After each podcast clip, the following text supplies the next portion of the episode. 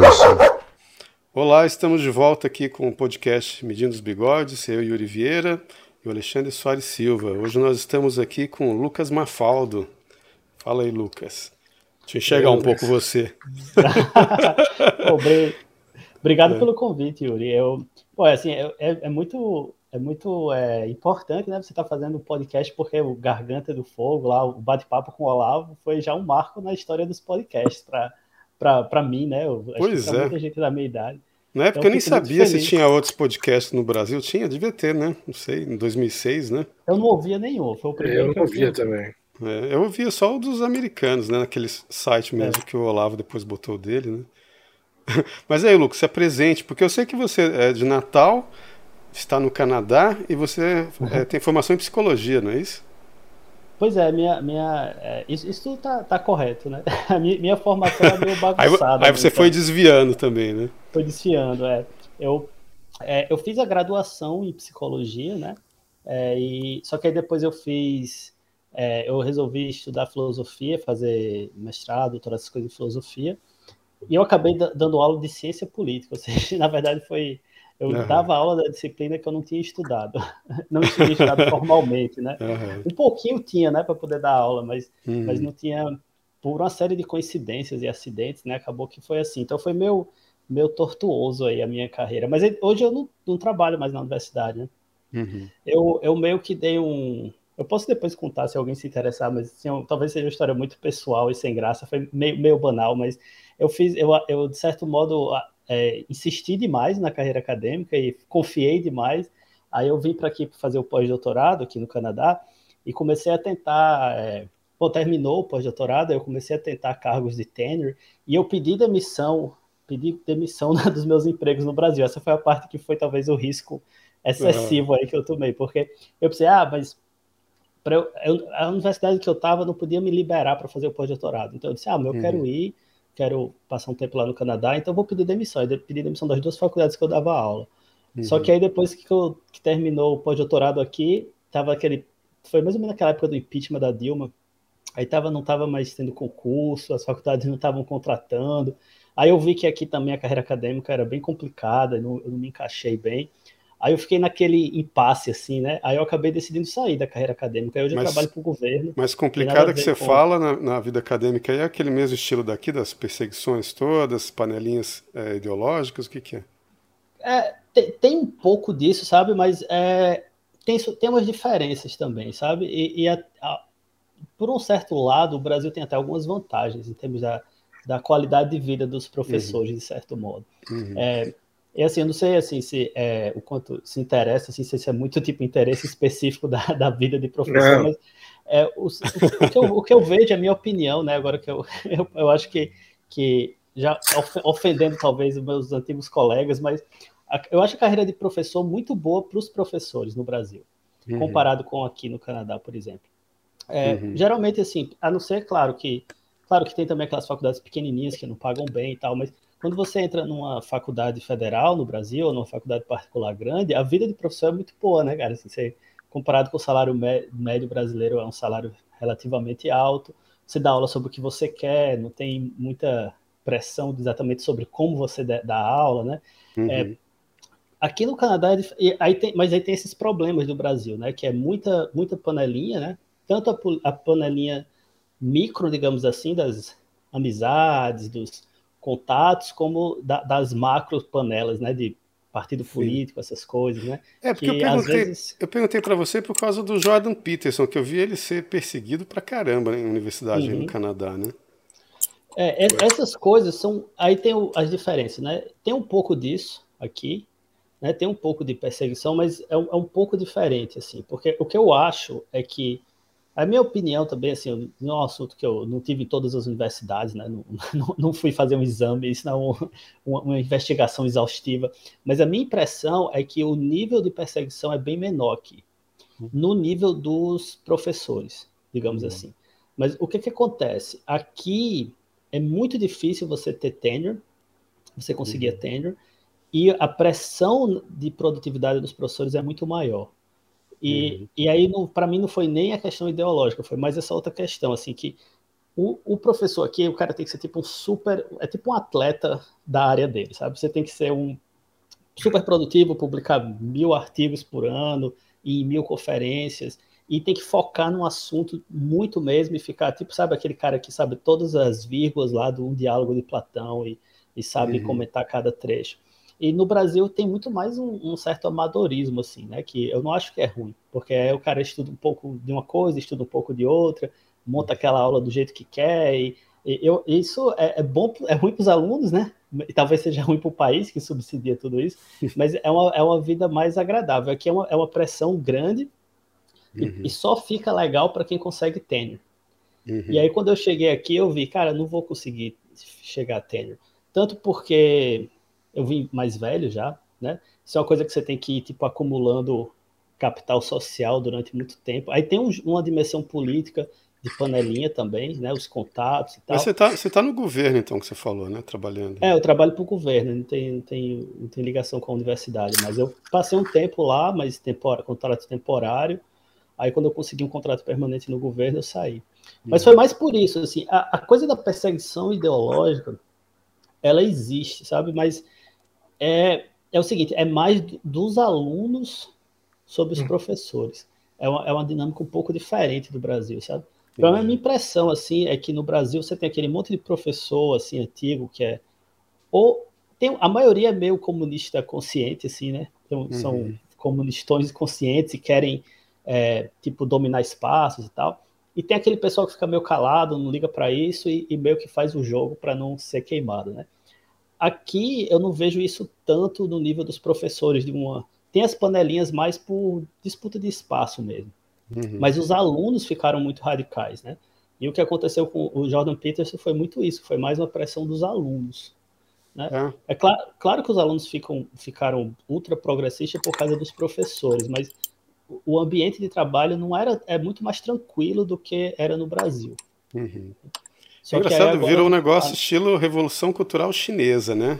É. Aquele bando de jovem querendo crucificar os, os mais velhos, né? Você Exatamente. fala alguma coisa na sala de aula, eles não gostam e vão reclamar e fazem piquete, essas coisas é. todas. É. é do, do lado da administração, digamos assim, é, é, claro que eles cedem aos alunos, né? E, e, não deveriam, na minha opinião, ceder aos alunos. Mas eu não vejo essa perseguição, tipo, não é, não é exatamente tipo o chefe do departamento que vai perseguir você, sabe? Uhum. É tipo. Agora, o nível de. de é, é, um, é, uma carreira difícil, cara, assim, é uma carreira exigente. O, cara, o pessoal, um amigo meu dizia que, pô, o cara para ter tenure aqui, ele tem que ser meio empresário, é, meio marqueteiro e, e, meio a especialidade dele. Ou seja, tem que ser uma, uma vez e meia um ser humano e ter habilidades que não tem nada a ver com exatamente com gostar de estudar, né? Uhum. Porque você tem que meio que, sabe assim, você tem que tipo pegar um subtema e criar um marketing ao redor desse tema, né? Tipo convencer as pessoas que aquele subtema é a grande coisa. Isso é meio político também, conseguir verba. que veio na minha cabeça é assim, você tem que fazer um Instagram para promover o, o, você, o seu projeto que você quer fazer, né? Pois é, aqui, aqui o pessoal é site, Instagram, canal do YouTube, é uma super produção. É, mas claro, assim, isso para tenure, né? É, não é assim, tem trabalhos mais simples também. Uhum. E eu até depois eu me chamaram para dar aula nessas faculdades menores aqui a colar, mas aí eu já estava no governo. E aí aqui tem um, um gap grande, sabe assim? O mas o que, que, que você faz que... exatamente no governo aí? Cara, então foi, foi um, uma mudança assim bem, bem grande. É, Você não é agente é secreto, não, né? não, não. O agente secreto é mais ineficiente, né? Falando. é. eu, eu, faço o, o, meu cargo é analista de políticas públicas, o nome do uhum. cargo, né? E o nome da carreira. E basicamente assim é, é parecido com o Brasil até certo ponto, mas aqui e é uma tradição inglesa, é uma coisa da tradição inglesa do serviço público tem muito peso na definição do que o governo deve fazer. Sabe assim, é um, meio que uma tradição que vem da Inglaterra e tal. Então você tem aqueles. Você tem os políticos, claro, né, que ganham as eleições, aí eles indicam novos ministros, mas quando o ministro chega lá, ele não tem tantos cargos comissionados como tem no Brasil, sabe? Então, o, o, o, ministro do Brasil ele vai ter mais assessores que vão basicamente definir a, a, direção política e os técnicos que implementam. Aí aqui eles têm essa função, que é um pouco mais forte aqui comparado aos países, que é você ter dentro do corpo da burocracia pessoas que deem sugestões de políticas, sabe? Uhum. Assim, então é, é, tipo assim, o que é que o governo deveria fazer diante dessa situação? Aí tem um grupo de, de especialistas que, que dão sugestões. Mas você está no não... governo federal mesmo? Governo federal, é. Uhum. Só que aí não é um cargo político, né? Assim, eu não, eu não trabalho, eu tra... é tipo é um cargo funcionário público. Só que não tem uhum. concurso, é meio, é meio bagunçado assim comparado com o Brasil, sabe? Uhum. Cada diretor decide quem contrata. Aí uma diretora, eu convenci uma diretora que eu era capaz de fazer esse trabalho, ela me contratou e aí eu fui mudando e assim é, é bem você tem, tem tipo um, um, pequeno mercado dentro, sabe? Você tem que ficar se candidatando, pegando promoção, mudando de equipe. É bem descentralizado a coisa, eles têm essa coisa, cultura da descentralização. Uhum. É, então é isso, assim, por exemplo, sei lá, é, deixa eu ver um exemplo que eu posso dar. Assim, sei lá, se o pessoal vai. E agora eu trabalho com coisa de transporte, né? Eu trabalho no Ministério de Transporte. Eu passei por vários ministérios. Nossa, você é, pegou a greve dos caminhoneiros, né? Eu estava de licença, de licença paternidade. É, eu ia perguntar se não era você que aconselhou o Trudeau a assumir durante a greve. pois é, ainda bem que eu escapei disso, né? Que eu não queria me envolver com nada tão, tão público assim. Isso que eu estava pensando, Mas... ele deve ter achado é bom, né? Que não estava lá no meio da confusão. Ah, eu achei, devia ter, provavelmente o pessoal devia estar fazendo. Se bem que assim, a minha equipe não lida tanto com isso, né? Uhum. A minha equipe é, atual é coisa de meio ambiente. Assim, a, a, interface entre transporte e meio ambiente. Então, é a coisa mais chata do mundo, talvez para o ouvinte médio do podcast, mas é assim, se alguém vai fazer um porto, é, qual impacto é o impacto ambiental, ambiental do porto, é. né? Eu tenho um aí amigo que faz tem... exatamente isso, mas aqui, entendeu? Aí, olha é, ele, só que ele é, é engenheiro, né? Exatamente, aí eu ia dizer isso. Tem os engenheiros que fazem a parte, digamos, de calcular emissões de carbono e essas coisas, essa tecnologia toda, né, o que tal. Aí, esse é uma equipe, né? Aí tem a parte do pessoal de políticas públicas, é o pessoal que analisa tudo isso, aí manda para o ministério a opinião. Ó, oh, ministro, se você fizer A, vai dar nisso. Se você fizer B, dá isso. E aí o ministro decide, né? A gente, eu não decido nada, né? Uhum. É, é, um cargo totalmente sem poder, assim. É basicamente compilar os dados de várias uhum. pessoas e dar uma opinião. E meu, assim, o que eu falei para sem a accountability, né? É, exatamente. que já que é eminência parda. Pois é, é aquele. É o, é o yes, é aquele Yes Minister, né? Uhum. É o mais yes, yes Minister é muito bom, Yes Minister. Ah, eu adoro, cara. Eu, eu acho que eu dei por sua você causa, Alexandre. que bom. Mas você vê isso acontecer na vida real, é real, é real aquilo. Cara, aquilo eu acho que é uma de, é a descrição mais objetiva de como os governos funcionavam. Eu acho que é o, é, era exatamente daquele jeito mas mudou, né? Foi mudando. É, o pessoal mais velho que eu conheço, assim, os que eu, eu, eu, tenho assim, vários amigos, assim, eu gosto muito de conversar com o pessoal mais velho do governo, sabe? O pessoal que tá lá 30 anos e tal. E eles me descrevem exatamente aquilo. Você tinha cada, cada ministério, você tem um, um, um cara sênior do serviço público, e aí esse era o cara que mandava mesmo. Que ele chegava para o ministro com três opções. Tradicionalmente tem essa cultura de dar três opções para o ministro, e as três era a coisa que ele queria que fosse feita. Então, assim, o ministro, na verdade, tanto fazia quem tivesse no governo, porque ia ser uma das três opções que eu. Que eu... Só que não é mais assim, né? O pessoal se ressente, o pessoal mais velho se ressente, porque com o tempo é, o, o governo, a parte política se tornou mais forte, e hoje em dia é, é quase o contrário, né? O, o, os ministros é que dizem para o pessoal o que pesquisar, né? Tipo, o ministro diz, ah, eu quero que tenha um porto. Então, analisa se vai ser um porto com preço A, B ou C, sabe? Mas antigamente, de fato, era daquele jeito. Era... E, e toda a história era assim, né? Tinha, o, tinha o, o político, né? E o, e, o, e o cara lá, eu não lembro o nome do personagem, o representante da burocracia passava a perna nele e fazia, fazia o que queria. Que era uma descrição do Deep State, né? Antes das pessoas falarem em Deep State, eu acho. Né? É, eu, eu acho que isso ainda existe em alguns setores, talvez, sabe? Acho que a área de segurança nacional, acho que é assim ainda mas, mas acabou e o pessoal se chateia. Tem, tem, acho que tem um livro aqui sobre isso, como o serviço público perdeu importância, e até acho que em termos salarial já foi mais, mais elitista, mas era mais na Inglaterra, né? Acho que a Inglaterra tinha essa coisa, é o, o Deep State original, né? Serviço público como realmente é, fazedor de políticas, e até um, uma espécie de mentalidade diferente, que, que assim, atrai pessoas com mentalidade um pouco diferente, né? Eu acho que a graça meio que do serviço público na maioria dos países é você ter um trabalho leve, né? estável, não precisa se preocupar em ser demitido. Ter... É, mas eu acho que nesses países de língua inglesa tinha esse aspecto de protagonismo político, assim, de ah, eu quero estar tá no Estado porque o Estado faz as coisas e eu quero, né, tipo. E eles tinham colônias, né? Então, de certo modo, é, é, é diferente, né? Você podia começar uma carreira burocrata e terminar como, sei lá, cuidando do Canadá, administrando o Canadá no tempo colonial. Então, uma coisa que eu queria perguntar para você é o seguinte, uma outra coisa, quase mudando de assunto, né?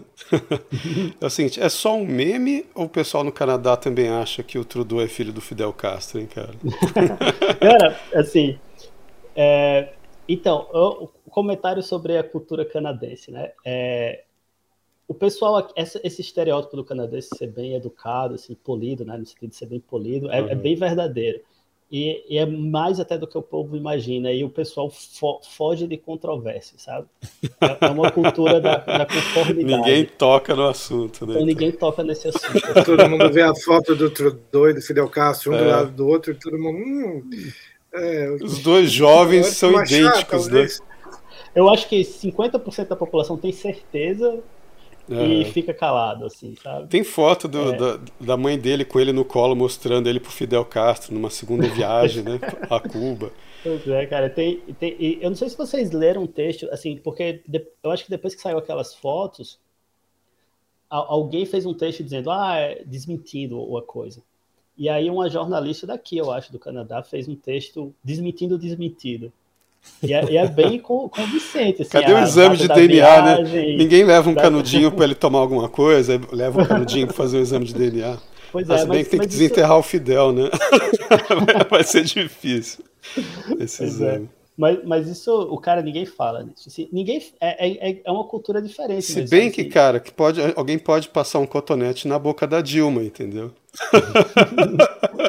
Ou do Lula, e aí comparar com com o gene do, é. do Trudeau. Aí gente vai descobrir se é filho do Fidel Castro.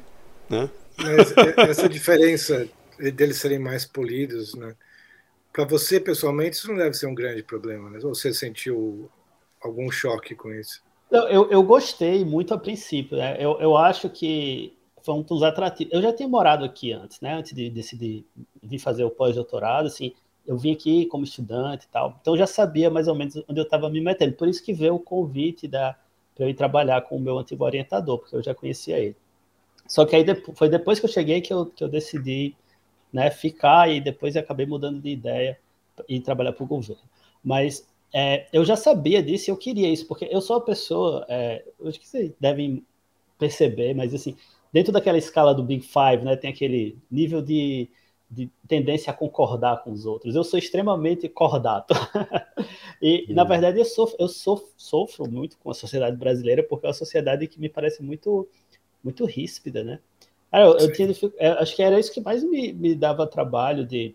Eu, eu melhorei com o tempo, porque eu, eu vi, ah, eu preciso melhorar até para subir na carreira, mas eu não gosto muito de conflitos interpessoais, sabe? E, cara, dar aula era só conflito, assim todo dia eu tinha que mandar alguém calar a boca, mandar alguém sair de sala. Eu achava isso tão. Assim, eu tinha pensado assim, ah, eu vou ser professor, vou chegar é, lá. Colégio, grande... Em colégio, os alunos, além disso, estão armados também, né? Pois é, eu, conflito dava... até maior, né? eu reclamo da aula de faculdade particular, federal, né? Aí o na aula ensino médio deve me achar é. o maior almofadinha de todos os tempos. Mas eu achava desgradante, eu pensava assim, pô, eu preparei aqui na. Eu tinha todo um, um roteiro, sabe, de, sei lá, ah, eu vou falar nisso, nisso, nisso, nisso, nisso, tipo 10 ideias, com sub-ideias, para passava a hora. Aí eu chegava naquilo, aí o pessoal no celular, né, começava a conversar, me botava o pé na cadeira para cortar unha no meio da aula. Aí eu, aí, poxa, isso era, era chocante para mim. Quando eu cheguei aqui, vi todo mundo, é assim, é bizarramente, é exageradamente pacato, assim, sabe? A, a universidade, você sai da universidade, é, é silencioso no, no intervalo. Eu, eu, nenhum lugar do Brasil é tão silencioso quanto a universidade no intervalo. Os alunos saem e ficam assim, um perto do outro, sabe? Se, 19 anos, querendo paquerar e tudo, aí senta. Né, aí, aí você não ouve nada, você pode ler um livro em qualquer, qualquer local que é. Tô dando é, muita vontade. É como se fosse tudo uma biblioteca, né? Pois é, tudo, tudo é calmo como uma biblioteca. Se você quiser, eu falo do lado ruim e aí mato sua vontade, Alexandre. Eu tenho, tem, tem, tem história dos dois lados. Qual é o lado ruim? Cara, assim, Ah, tem, tem várias coisas, né? Mas assim, o, o óbvio é, é, o frio é ruim mesmo, né? O, o fato da, da sociedade ser muito pacata também cria um clima assim que eu tenho, como, como vocês sabem, tenho umas ideias assim mais, mais não diria nem conservadoras, mas meio reacionárias ou, ou, ou, contra, contra essa moda progressista, e aqui isso é minoria total, né? Não é como os Estados Unidos que você tem dois lados brigando, né? Aqui é tipo 70% do país é progressista e 30% é conservador. É, e tal, talvez, talvez, na verdade, 50% seja progressista, 20% não liga e 30% é conservador. E não aí tem fato... nenhuma área, do, do, desculpe, não, não, tem nenhuma área do Canadá que seja como os rednecks ou Don't tem, Tread on Me. Tem, tem, assim, mais ou menos a, o, o, o centro-oeste é assim, Alberta, é, aqueles, aqueles estados mais rurais, eles são os estados conservadores. Só que eu, eu nunca fui para lá, na verdade. Eu, eu, moro no centro progressista, que é Toronto, é, na verdade, o Canadá é pequeno em termos de população, né? Isso, o povo às vezes não tem essa ideia tão, tão clara. Entre Toronto e Montreal, você tem assim todo o núcleo de decisões do país acontece né, para revolta dos conservadores que ficam espalhados por esses estados. Esse é. centro monopoliza quase tudo. Né? Você tem basicamente só quatro, quatro ou cinco cidades grandes no país todo. É, e essas cidades são, são bem progressistas. Né? Só que assim, é, é, é difícil comparar também, sabe? É uma coisa que às vezes eu converso eu mesmo digo isso, mas assim, é o, o outro lado dessa história é que o progressista, progressismo canadense eu acho bem diferente do que o pessoal de direita no Brasil pensa, sabe? É, eu vejo muito, principalmente na, assim, no meu que na nossa bolha, assim, o pessoal Twitter e tal, eles pensam no Canadá quase como um pesadelo progressista, né? Acho que talvez muito por causa do que aconteceu com o Jordan Peterson. Mas isso, isso também eu acho que é um pouco exagerado, sabe? Porque muita gente que é progressista aqui a, minha, teo, a minha, minha teoria é mais ou menos a seguinte: é que os motivos que levam alguém a ser progressista podem ser bem diferentes um dos outros, sabe? Tipo assim, o que acontece na alma do cara que faz ele ser progressista. E, e muita gente aqui no Canadá, eu noto, principalmente aqui em Ontário, é progressista porque tem uma espécie de ética é, meio uma, uma, mistura de ética cristã e, e meio de talvez instinto de, de, cooperação por ser uma comunidade pequena, sabe? E, uhum eles são progressistas no sentido que eles acham que eles precisam cuidar um dos outros. Sabe? Não é, é, é um progressista no sentido de ser contrário a talvez um livre mercado demais, por achar que essa coisa de cada um por si é, é prejudicial e por querer ser gentil e acolhedor, sabe?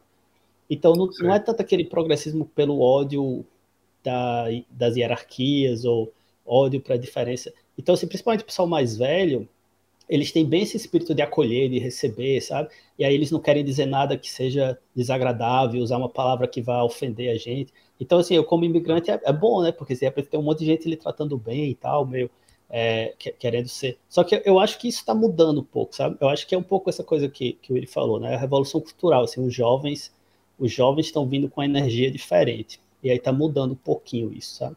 Então, assim, é, é claro assim que em termos de pautas, é bem parecido nos dois casos que eu estou descrevendo, né? Tipo assim, ah, a gente precisa ter talvez políticas de integração social, talvez a gente precisa ter mais intervenção do Estado na economia.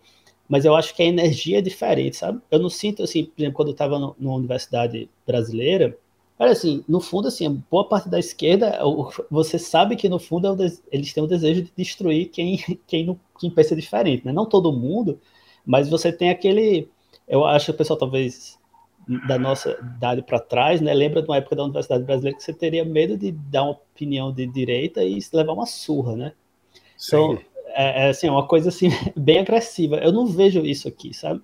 Se eu digo uma coisa mais de direita, assim, o pessoal vai achar estranho, talvez querer discutir, mas tipo, não tem nenhum tipo nenhuma inimizade surgiria a partir daquilo. Mas acho que entre os jovens e na universidade está mudando bem rápido, sabe? Eu, eu acho que teve alguma coisa aí que aconteceu nos últimos anos que dessa coisa do Jordan Peterson para cá, que a universidade foi totalmente perdida. E o pior que eu acho é que a escola também, né? As escolas daqui é, foram radicalizadas, talvez no nível mais que o Brasil, assim. A coisa que me preocupa agora é eu botar minha filha na escola e ser propaganda. É, é propaganda já com 3, 4 anos de idade, tem que começar a indoctrinar as crianças, né? É, não, é nem, não é nem escola, é creche já. Aí eu não sei, assim. Outro dia, outro dia, Lucas, você postou alguma coisa no Twitter é, falando do mito da família nuclear, né? Que o pessoal, os conservadores dão muito valor à família tal, mas, mas a família nuclear não é exatamente a família. Eu queria te perguntar o seguinte, como que é, é imigrar indo só com a família nuclear, que foi só você, sua esposa e seus filhos, né? Como é estar longe dos parentes? Porque antigamente você vê aquelas imigrações que o pessoal fazia, os japoneses para cá, os italianos, aquela... Ia, iam várias gerações juntas, né? Uhum. Como que é migrar só com a família nuclear, cara? Cara, é assim, uma palavra é horrível. e é assim, é é, e, foi, e é, foi, foi justamente por a experiência da gente ter sido tão ruim que eu comecei a fazer esses tweets e pensar sobre isso, né? Eu já sabia que ia ser assim, né? Não foi inocência, assim. É, e, e, não é apenas a perda da família imediata, assim, no sentido de primos e tios, né? Uhum. Mas você tem no Brasil, to, todo mundo tem, assim, tipo uma série de agregados, de certo modo, né? Assim, você tem aquele uhum. amigo que é amigo há 20 anos, né? Você tem uhum. aquele né, ex-marido da tia que é, você ainda sabe que se você precisar de consertar o carro, você vai lá, ele sabe que ele entende de carro, né? Então você uhum. tem toda essa rede, né? No Brasil, né? A gente tem toda essa rede, gente, é muito comum isso. Até, até numa questão que é um pouco estranha em termos de classe econômica, né? Mas às vezes você, pessoa de classe média, contrata alguém como empregada doméstica e às vezes a prima da, da empregada doméstica vem fazer faxina, né? Tem tipo, tem, tem várias redes de, uhum. de, de, de, informais, né? De, de relacionamento. Uhum. E eu sabia que ia perder tudo isso, né? Mas quando, quando mas eu decidi, né? Porque eu, tava, eu não tinha, eu tinha pedido demissão dos meus empregos, eu não tinha, tinha muita opção e, e tinha sido oferecida a vaga para trabalhar no governo, era salário ótimo e tudo isso. Cara, eu vou encarar isso. Minha, minha esposa é, também queria ficar, estava apoiando a ideia, né? Então a gente decidiu sabendo do, do problema. Mas é, é, é muito ruim e isso tem, tem, tem uma coisa que suaviza muito esse, essa, essa pancada, que é o fato de que o país é extremamente organizado do ponto de vista dos processos. Essa é outra coisa boa de morar aqui, assim, tudo se resolve muito fácil, sabe? Pra você ter uma ideia, assim, só para dar um exemplo, né? Eu terminei o trabalho 5 horas, aí jantei, é, fui votar e voltei aqui, me atrasei acho que 5 minutos para conversar com vocês. Então, assim, em, em 30 minutos ou 20 minutos eu consegui ir voltar e voltar para casa, né? Ou seja, tudo funciona muito muito fácil, sabe assim, tipo, uhum. ir no banco, abrir cartão, imposto, é tudo tudo foi feito para tornar a vida de todo mundo mais fácil. Então uhum. só avisa a pancada de não ter um grupo de apoio, sabe? Mas quando a filha da gente nasceu, eu realmente fiquei assim, caramba, isso parece quase impossível. Assim, porque só duas pessoas e uma criança, né? É, aquela coisa, cara, assim, eu, eu disse para minha esposa, olha, matematicamente, né, você tem 24 horas no dia. A, a, a bebê dorme 12, né? Bebê dorme muito, né? Mas uhum. ela precisa de atenção 12 horas, né? Uhum. E aí você trabalha 8, né? Dorme 8, onde é que você vai tirar 12? Não tem 12 horas para tirar. Uhum. Então, assim, até para você, sei lá, ir ao banheiro fica difícil, né? Porque você não tem uma prima, um tio, alguma pessoa para segurar ali o bebê chorando enquanto você né, vai ao banheiro. Então é, é muito difícil e é assim, uma coisa que eu me arrependo até de não ter feito um esforço maior de reconstruir isso, sabe? É, de, de, trazer gente. Eu, estou sempre tentando trazer, trazer amigos e, e parentes e, e, te, e uhum. tentando influenciar as pessoas para ficar. Quem está aqui eu tento fazer, ajudar a ficar, mas não tive muito sucesso não nisso aí. Eu estou fazendo esse tranquilo esse programa com vocês porque minha sogra está aqui com, com a bebê. Ela veio visitar a gente, ficou aqui um, um bom tempo. Aí eu tô aqui tranquilo, né? Mas durante é, dois anos, né, desde que minha esposa ficou grávida, cara, o meu tempo livre foi para zero, assim. Eu comecei a para fazer atividade física, comecei a comer qualquer coisa rápido e, e o nível de estresse aumenta, né? Porque você fica assim, pô, se eu ficar gripado, né? E minha esposa ficar gripada, quem é que você não tem nem ninguém para, sabe, trocar, beber, Sim. dar banho, coisas básicas assim, né? É estressante. O povo se ajuda muito, né? O povo é muito mais a, a, amizade aqui no Canadá é muito mais tem muito mais atos concretos, sabe, de amizade, assim, é, isso é, achei bem curioso, assim, quando a gente chegou, desde que a gente chegou, o pessoal, ah, vocês são de fora e tal, eles sempre perguntam assim, o que é que você precisa, sabe, assim, eles, eu posso fazer alguma coisa por vocês, então, quando a nossa filha nasceu, os amigos da gente traziam comida, vinham visitar, sabe? Então, assim, a sociedade é mais. se ajuda muito, mas até certo ponto, sabe? Tem uma certa distância, assim, porque é, o pessoal também se. eles se ajudam, tipo assim, tipo, quatro horas por semana, sabe? Eles têm, tipo, uma. quatro horas por semana de caridade eu devo fazer, mas depois todo mundo volta para os seus núcleos. Então tem um sentimento de, de isolamento. Eu, eu, uhum. acho isso ruim, cara. Assim, eu, é uma coisa que eu penso muito assim no futuro, né? Eu tenho tentado reconstruir isso, assim. Eu, eu, e minha esposa, assim, uma das coisas que fez a gente dar certo e migrar foi que a gente tomou como quase como um, pensando com uma frieza, quase uma frieza maquiavélica, assim, de que vamos nos adaptar, sabe assim? Uhum. Vamos a gente não vai só chegar e esperar que as coisas deem certo, sabe? A gente disse, o que, é que a gente precisa para se adaptar? Precisa de ter amigos, a gente precisa falar bem a língua e tal. Então a gente dizia, tipo, ah, sábado a gente tem que sair para algum evento social. Mesmo que no Brasil talvez a gente ficasse com preguiça, ah, vamos ver televisão e tal. Aqui não, a gente dizia, não, é melhor a gente sair, porque se a gente sair, a gente vai conviver com mais gente, né? A gente vai falar mais em inglês, né? Senão a gente fica só nós dois falando em português. Então a gente se forçou a ser mais sociável do que a gente é, porque a gente é bem introspectivo, né? A gente é, uhum. é, é, mais fechado, assim, naturalmente, né? Mas a gente se forçou a se abrir e foi, e foi legal, porque muita gente, a gente fez bons amigos aqui, mas eu ainda, eu ainda não me sinto tão encaixado, sabe, na sociedade quanto eu, eu gostaria de ser. E é uma coisa que eu me, me preocupo muito, assim, no longo prazo, assim, sabe, tendo filha, sabe? Quem, embora assim, tem muitas facilidades institucionais, sabe? Tipo o grupinho do bairro que se reúne para as crianças brincar e tal, eles têm muitas regrinhas para suprir, suprir essa falta da família. Uhum. Mas eu não sei, assim, idealmente eu traria pra, parentes para cá. Assim, eu não tenho como voltar, né? Assim, para mim é não faz sentido voltar, né? Assim, a minha carreira acadêmica, se eu entrar na universidade hoje, eu acho que eu, eu não sei nem se eu não levo uns tapas, assim, muito menos ganhar um emprego, eu não sei se ninguém ia me contratar. E também, é, e também assim, não, não, vale tanta pena, né? Porque agora eu já subi, já fiz toda uma carreira legal aqui, então eu, eu tenho um pouco, eles chamam, ele diz que é o, como é, algemas de ouro, esse carro que a gente tem, assim, que é, é, a gente mora na cidade considerada a cidade mais chata do Canadá, que é Ottawa, porque é uma cidade bem suburbana, tranquila, não tem nada de grandes eventos, mas você tem um salário bom, é 100% seguro, assim, eu acho, ninguém que eu conheço foi assaltado, assim, ninguém que eu conheço, as pessoas não têm medo, né, eu, eu, eu lembro que isso foi o que mais me chocou, assim, né, que era, tinha uma amiga, ela era excelente aluna de filosofia, é, amiga da gente, e ela, tipo, ah, eu queria, acho que ela estava falando com a minha esposa, eu queria fazer sei lá, uma receita para a gente lanchar. A gente estava conversando até tarde da noite. E elas foram no supermercado e eu fiquei assim, não, mas tá tarde e tal. Aí assim, eles não, ente não entenderam a minha preocupação de tá tarde, sabe? Tipo assim, não, mas é aberto 24 horas o supermercado, tipo, tanto faz a hora que você sai de casa. Então, esse lado. Isso né? não vai, isso não vai mudar, não tem imigração de imigração não, em massa chegando. Eu, eu, eu acho que isso não vai mudar eu acho que isso não vai mudar tão cedo. A, a imigração daqui é muito diferente dos, dos Estados Unidos, né? É, Primeiro, modo... os Estados Unidos têm que virar o México, né? pois é.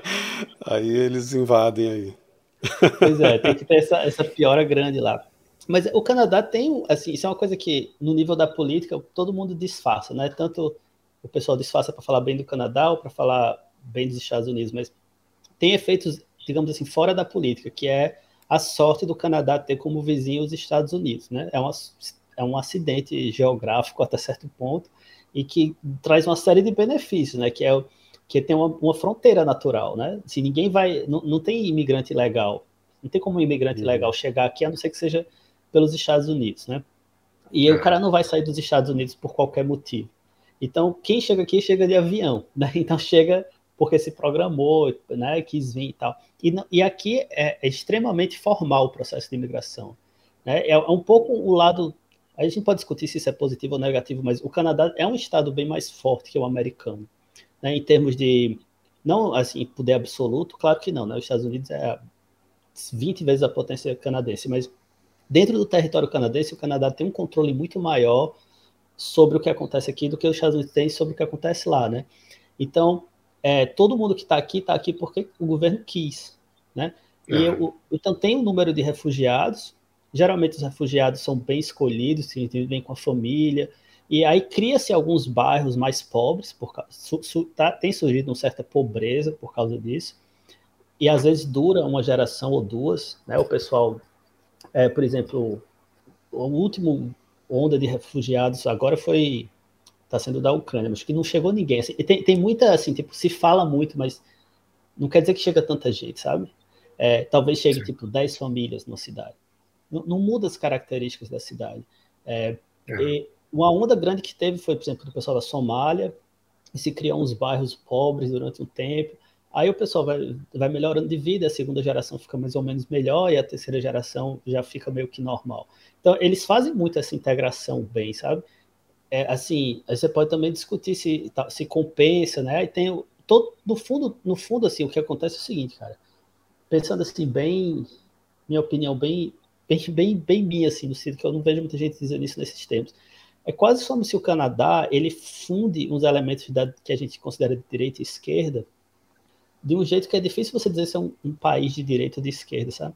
Porque uhum. às vezes com elementos ruins e bons dos dois lados, sabe? Porque assim, de certo modo, aqui é uma colônia de exploração de recursos naturais ainda, né?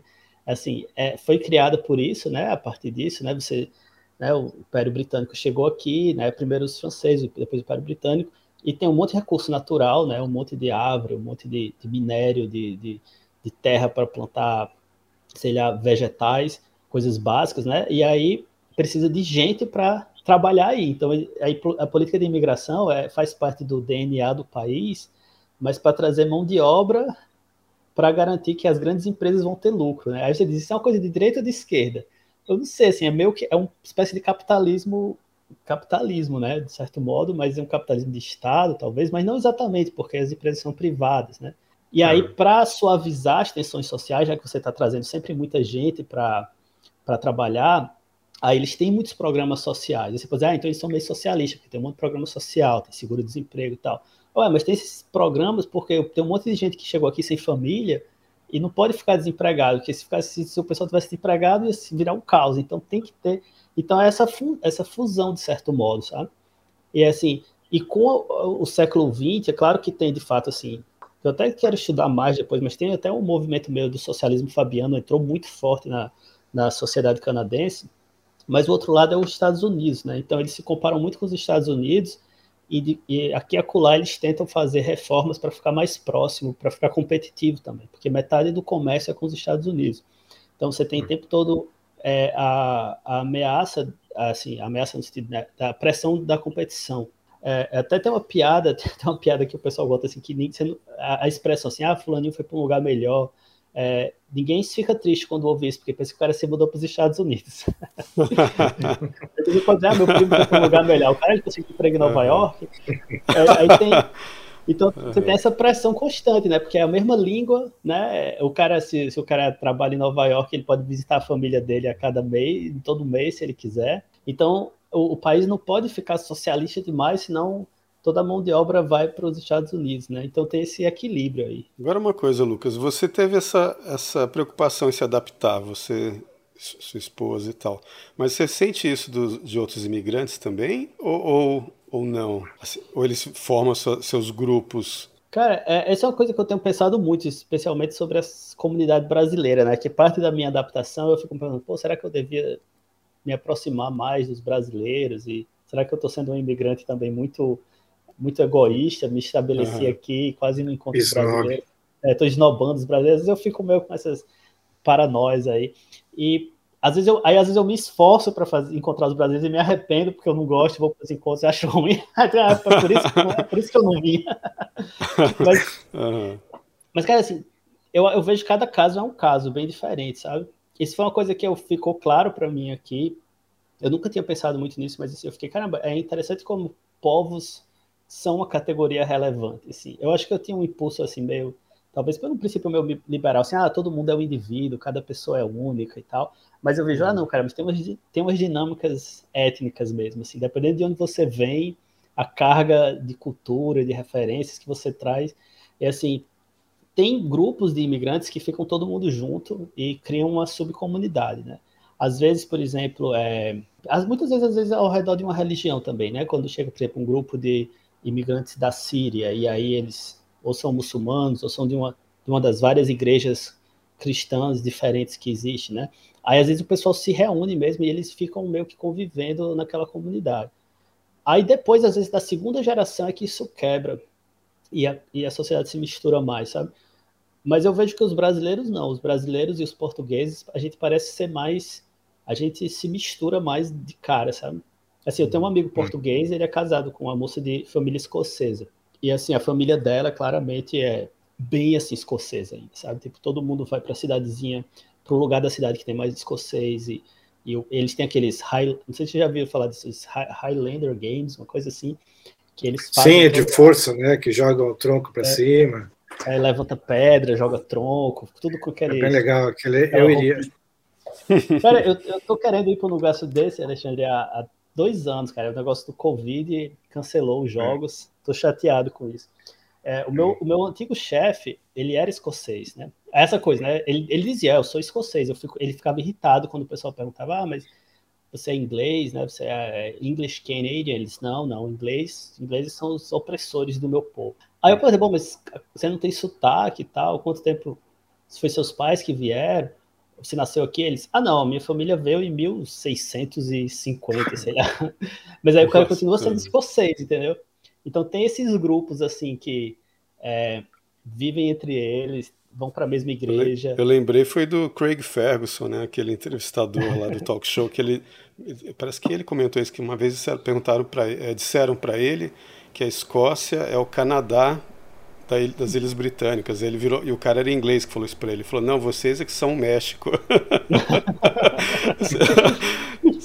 são vocês é que são o México das Ilhas Britânicas. Cara, eu gosto muito do Craig Ferguson. Eu faz tempo que eu não vejo ele, mas eu acho uma figuraça. É, ele era bom porque entrevistava né? um monte de escritores, né? Hum. É. Ele era o único apresentador de talk show que entrevistava escritores. Tem, tem, entrevistou todos os escritores importantes que conseguiu. É, eu, eu tenho essa simpatia, assim, eu tenho essa curiosidade assim, sobre a cultura escocesa, até porque eu acabei. Eu, fiquei, eu fiz isso, né? Eu disse, cara, eu vou entender isso aqui, eu vou começar a conviver com todo mundo. Aí eu fui vendo que os, os escoceses eram uma parte importante daqui. Eu fiquei super feliz quando eu fiz amizade com essa, essa moça que é família escocesa, porque aí a gente foi para os eventos escoceses. Aí eu até comento com minha esposa, né? Só, só, só falando coisas politicamente incorretas hoje, mas eu realmente nunca me senti tão não branco quando eu fui para o evento dos escoceses. eu fiquei, poxa, não, realmente eu não sou exatamente branco nesse, nesse é, sentido, cara. assim, né? todo mundo meio ruivo, né? Meio assim, ah, acho que a gente é mais. Eu não sei que uma, uma vez falaram isso para mim, em algum lugar aí, algum cara já com essa lavagem cerebral aí de, dessas militâncias todas, é, movimento negro, não sei ah, porque vocês brancos, eu fiquei eu branco, se eu for para lá para Alemanha, eu vou apanhar dos skinheads, entendeu? Lá um árabe aí. Um... é, é Esse... engraçado isso como muda, né? Tá chegando muito imigrante aqui, né? Aí eu acho que tá mudando um pouco. O pessoal já tá começando a me ver como, como branco mesmo, assim. Eles tá, uhum. tá, o, o, conceito de branco tá ficando parecido com o brasileiro, assim, de pele branca, né? Mas uhum. antes não, né? Antes branco era escocês ou irlandês, mesmo que você seja o mais pálido possível, se você não é das, irlandês ou escocês, você, você não é branco, né? Hum. É, mesmo italiano não era branco, né? Tinha Exatamente. É. Lago, né? É, eu tenho um amigo também de família italiana, que é outro grupo que fica bem próximo, né? Eu tive até, assim, eu até falei assim, um comentário aleatório, né? Mas assim, minha. Eu, eu fui. Sempre tem, assim, tem a comunidade italiana bem forte, eles têm uma. Lo, um local de comida deles e tal, eles quando vendem aquela comida, e a gente sempre vai, compra comida italiana e tal, e é um lugar super chique, tem sanduíche e tal. Eu adorava ir lá com minha esposa, né? Aí eu ficava assim, ah, eu sei que tem uma loja equivalente de comida brasileira e portuguesa. Aí na minha cabeça era a mesma coisa, só que com comida brasileira, sabe? Um lugar bem chique e tudo. Aí assim, eu fui lá, aí tem uma, uma, lojinha minúscula que tinha tapioca, cuscuz e, e mais nada, assim. aí, eu, aí minha esposa disse, pô, o que, é que você esperava, cara? Todo mundo come que é comida italiana no mundo todo. A comida brasileira ninguém conhece. Eu é, realmente eu, eu não sei por que, que eu achei que a gente ia ter essa importância aqui. Mas está crescendo, cara. Cada, cada vez tem mais brasileiro, assim. E a, e a última coisa que aconteceu, assim, que. É, assim, é o, o exemplo de, dessa coisa que eu falo, assim. O, o, país não tem gente, cara. É estranho, assim. Falta mão de obra no país, sabe? E assim, essa política de, eu, eu comecei a sentir essa, necess, essa a necessidade por trás da política de importar gente, porque agora, né, eu tô falando com minha esposa, olha, a gente tem, a gente tem uma criança pequena, a gente precisa de ajuda, a gente precisa, assim, eu não, sei como é que esses canadenses conseguem cuidar da casa, trabalho, É isso que eu ia te perguntar, mas será que é, é, os canadenses não estão tipo aqueles europeus em que eles são pais de pet, enquanto os imigrantes estão tendo 10 filhos? Cara, isso está acontecendo, sim, com certeza. E, na verdade, assim, eu, eu não sei o número dos imigrantes, assim, e, e deve uhum. variar muito de acordo com o imigrante, né? Mas o que aconteceu foi que a, a, o país já era vazio, né? Era é um lugar frio pra caramba, né? Não tem muita, não tinha muita gente, nunca quis muita, muita gente vir para cá. E aí, a partir dos anos 60, quando teve a mudança cultu cultural toda, contra a cultura e tal, despencou a demografia, né? O, o crescimento demográfico daqui despencou, começou a, a, estabilizar, estabilizar, e se não fosse a imigração, provavelmente ia começar a ter um decréscimo populacional. Então, eu não sei exatamente os números, mas é bem abaixo do, da taxa de reposição, acho que é coisa de 1,1, 1,2 em algumas províncias. Então, a população nativa, entre aspas, né? a população de ingleses e franceses está encolhendo brutalmente mesmo. Né? É, então, essa coisa, isso que o pessoal diz, ah, mas o, né, isso é uma teoria de, né, que a nossa população está sendo substituída por imigrantes, é, é, conspiração da direita. Não, isso, isso de fato acontece. Eu acho que aqui é bem consciente que a imigração serve para suprir isso, né? E parte é isso, é a dificuldade de ter filho mesmo. Né? Numa, numa comunidade, numa sociedade toda dinamitada, né, atomizada, é difícil ter filho. E aí o pessoal vai tendo menos, menos, menos, menos. É, é porque essa, essa, é a falta do, do apoio de uma família grande, que a família, uma família grande dá, né? Uhum. É, porque se você, quando as pessoas é, imigravam com os, os, avós, né, os primos, sempre tem aquela comunidade para ajudar a cuidar dos filhos e tal, né? E tem uma outra coisa também, né? Quando você tem um filho só é pior ainda, né? Porque quando você é. tem dois ou três, aí os, aí as, os moleques se distraem é. entre eles, né? Porque quando é. você tem um filho só, você vai ver, né? Ah, brinca comigo, brinca comigo. É. A gente encomendou o segundo já, ele chega em outubro, então. É. tem que ser assim, senão não vai adiantar muito crescer, o moleque crescer, vai continuar chamando que, a atenção para ele. O que a gente tem agora é babá, assim, a gente tem uhum. babá agora. Que eu acho que no Brasil, quando o pessoal fala babá, talvez pense alguém que vem não sei, não sei se é só nos fins de semana, alguma coisa assim. A gente tem uma moça que vem todo dia cuidar da, brincar com, com a nossa filha. Né? E uhum. foi a primeira, é, é, assim, eu comecei a contratar bra, brasileiras agora. Uhum. E é, eu, eu, eu, eu, foi o meu, meu retorno à comunidade brasileira. Eu contratava as canadenses, né, que a gente, que a gente conhecia, e, e, era diferente mesmo, elas não queriam pegar o bebê no colo, sabe? Elas queriam ter uma certa frieza e polidez, sabe? Uhum. Aí Cecília, nossa filha, já, já, já tá no jeito latino de querer ficar no colo o tempo todo. Aí a gente teve que fazer essa adaptação. Uhum. Mas, mas, cara, eu não sei, assim, é, é, complicado essa coisa. Eu me pergunto quanto tempo eu vou ficar aqui, sabe? Assim, eu, eu acho que muitos anos, mas é, tanto no inverno como nesses momentos com criança dá uma certa preocupação. E também me preocupo com essa coisa geracional, né? Porque, assim, o meu cargo agora, assim, eu, eu eu contrato gente, né? Assim, eu, eu, não sou eu que decido quem, quem a gente contrata, mas eu supervisiono a, os, os, jovens, né? E os jovens estão muito radicais, cara, assim, é, só querem conversar sobre... É, a impressão que o pessoal tem, eu acho, é que o trabalho virou toda a vida das pessoas, sabe? Tipo assim, tudo que importa é o trabalho, e o, lugar, e o trabalho é o local de fazer demandas sociais. Eu acho que todo mundo com menos de 25 anos pensa assim, sabe? Tipo, você contrata alguém, aí significa que é aquela. A, a identidade daquela pessoa é aquele trabalho, sabe? E aí ela tem que.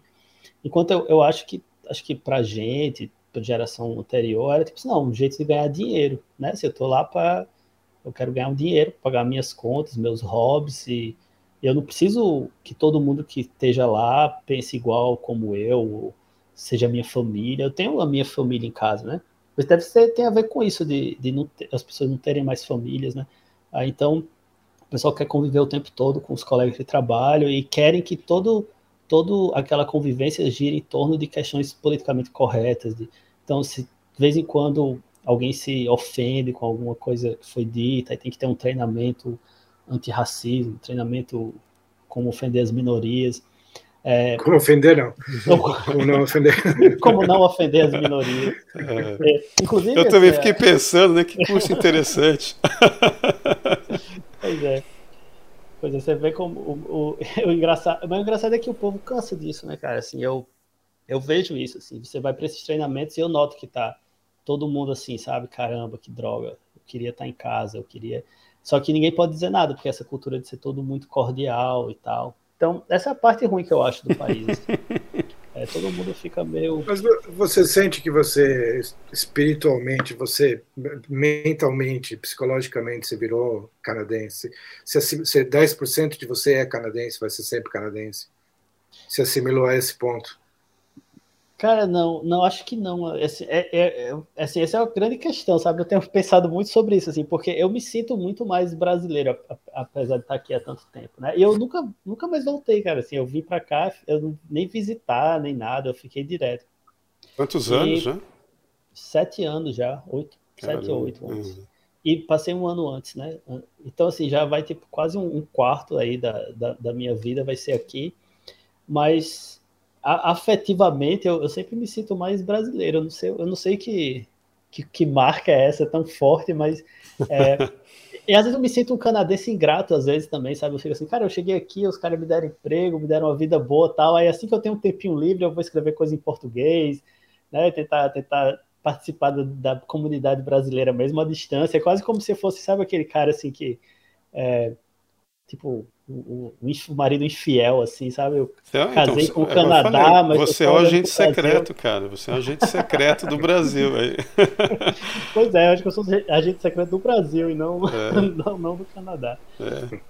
Eu, eu fico assim, cara, será que eu devia fazer mais coisa aqui? Mas eu, eu acho que é difícil, sabe? Porque, de certo modo, é, o Canadá é um país que a identidade. É, isso é uma fórmula do Trudeau Pai, se eu não me engano. Quer dizer, agora eu não sei se é o Trudeau Pai ou o Trudeau Filho, mas ele em algum momento virou uma fórmula da família deles dizer que o Canadá era o país cuja identidade era não ter identidade. E, e tem motivos de um certo capitalismo bem, bem radical para fazer isso, né? Que é o que, que aconteceu, né? É, você tinha a colônia britânica e francesa eram, eram separados, né? E o Canadá hoje engloba os dois povos. Mas para o povo francês, é, eles foram co conquistados, né? Assim, eles, eles estudam quando eles estudam história, história do Canadá, eles, ele, o capítulo do eles chamam a conquista no momento que os ingleses tomaram a colônia francesa, né? Então, para eles, eles ainda são é, um povo é, dominado por outro povo, né? Então, você tem uma tensão básica ali, né? Você tem tanto a tensão entre a comunidade de Quebec, né, a província de Quebec, sendo dominada pelo, pelo governo é, britânico e depois pelo governo federal canadense, e também os franceses de língua minoritária, que sempre tinha francês por todo canto, assim, porque vinha o pessoal é, os, os, primeiros exploradores, eles foram se espalhando pelo país. E tem até comunidades mestiças, né? Ou comunidades que começaram a, o pessoal casar com as nativas, coisa parecida com o Brasil, né? Onde você tem uma geração que talvez seja majoritariamente francês, mas mestiço. E aí esses grupos todos eles se sentem oprimidos pelo pelo primeiro pelo governo britânico e depois pelo governo federal. É mesmo, e aí é, e até hoje há tensões. Então, tudo isso que eu falei para vocês sobre o Canadá, na verdade, é uma coisa extremamente centrada em, na experiência de Ontário. Na uhum. história, uhum. se você for em outros, outras províncias, é outra dinâmica uhum. bem diferente. Inclusive, não tem esse, esse espírito pacato, e nem, nem mesmo a, a, o nível de segurança que eu estou falando. Né? Comunidades de povos de né, mestiços ou, ou povos nativos, às vezes o nível de violência é altíssimo, porque são comunidades que foram marginalizadas durante muito tempo, então policiamento nunca funcionou direito, tem problema com drogas, com álcool, desemprego nas alturas. Então, você tem essa ilhazinha inglesa, né, que é onde eu moro, né? Toronto é a, os ricos, né? E Ottawa é a parte dos burocratas, que são meio que a classe média da, dessa a, a, a, ilha de classe média, né? E você tem um monte de, de lugar pobre também, sabe? E, e lugar com problemas sociais e grupos, subgrupos que se consideram rejeitados. Então, de certo modo, um jeito de pacificar isso é diluir a identidade nacional. Né? Então, assim, se você. É, o, o Trudeau Pai, assim, um capítulo meio controverso da história, mas de certo modo ele foi um gênio da, da política. Então ele fomentou essa ideia mesmo, não foi uma observação que ele fez, ele fomentou isso. Exatamente, ele foi um arquiteto da coisa, né? Eu não coisa sei assim. estranha, né?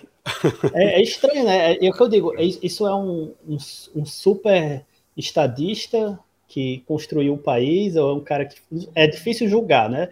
Mas de, de fato ele fez isso, né? E, e, parte da ideia dele era fundir de um modo que Quebec não se separasse depois, né? Que ele era de Quebec, da província francesa, mas ele não queria que se separasse. E, e, a elite de Quebec nunca quis que o país se separasse porque eles se beneficiam do país, né? É muita gente que, tipo, exporta, né? Exemplo, metade da economia do país vai para os Estados Unidos e a outra metade é exportação para a Ásia. Então, assim, você, sei lá, tem uma, você é dono de um monte de terra em Quebec, você manda madeira para a China. Então, você precisa que as ferrovias, os portos, esteja tudo funcionando, né? Então, se se separa e se vira vários pequenos países, será que ainda ia ser tão uhum. lucrativo, né? Então tem um interesse capitalista de uhum. unidade territorial, né? E aí passa por esse interesse territorial essas identidades étnicas não quebrarem o país em várias repúblicas, né? Então tem esse elemento com, complexo aí, né? E, e muitos desses caras super ricos nem moram aqui. É isso que é mais doido, né? Muitas eram famílias riquíssimas inglesas que era tipo assim, você é um inglês rico tem umas propriedades lá naquela terra bárbara, né? E aí vinha, fazia riqueza aqui, depois se aposentava em Londres, né? esse tipo de coisa era relativamente comum. E depois as famílias, às vezes, famílias bilionárias que moram nos Estados Unidos mesmo hoje em dia. Né? Então você tem esses interesses econômicos que eles precisam manter a unidade é, política para garantir que a produtividade continue alta, né?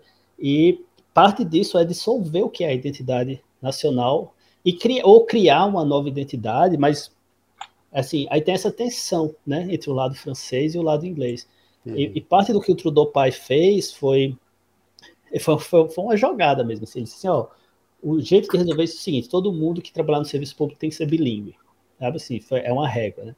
Não, não é cumprido, né, talvez só metade sejam bilíngue, mas o que é que acontece? Se você é bilíngue, sua chance de ter um emprego no serviço público aumenta exponencialmente, porque quase ninguém é bilíngue naturalmente, né? Assim, isso é uma coisa que muita gente pensa, ah, o Canadá o pessoal fala duas línguas. Não, não ninguém fala duas línguas. As pessoas são ingleses Agora, ou são franceses. É, então, mas bilíngue é francês e inglês. Tipo, você sabe o francês e inglês também? Eu sei, foi, foi um dos motivos que eu consegui entrar ah, no, tá. governo, no governo. Mas o que acontece? 90% das pessoas não sabem as duas, eles sabem só uma ou outra. Né? Então, quando ele criou essa regra né, de ser um, um funcionário público ser bilíngue, que, que aconteceu? Só tem uma cidade que é bilíngue, que é Montreal, que é a cidade do lado de Quebec, do lado francês, mas que tem muito teve muita imigração inglesa e é um pouco a cidade mais capitalista do lado de Quebec, então tem muita empresa nacional, internacional. Então o que acontece? Quase todo mundo que trabalha no serviço público vem, vem de Montreal, porque uhum. é o único lugar que tem gente bilíngue, né?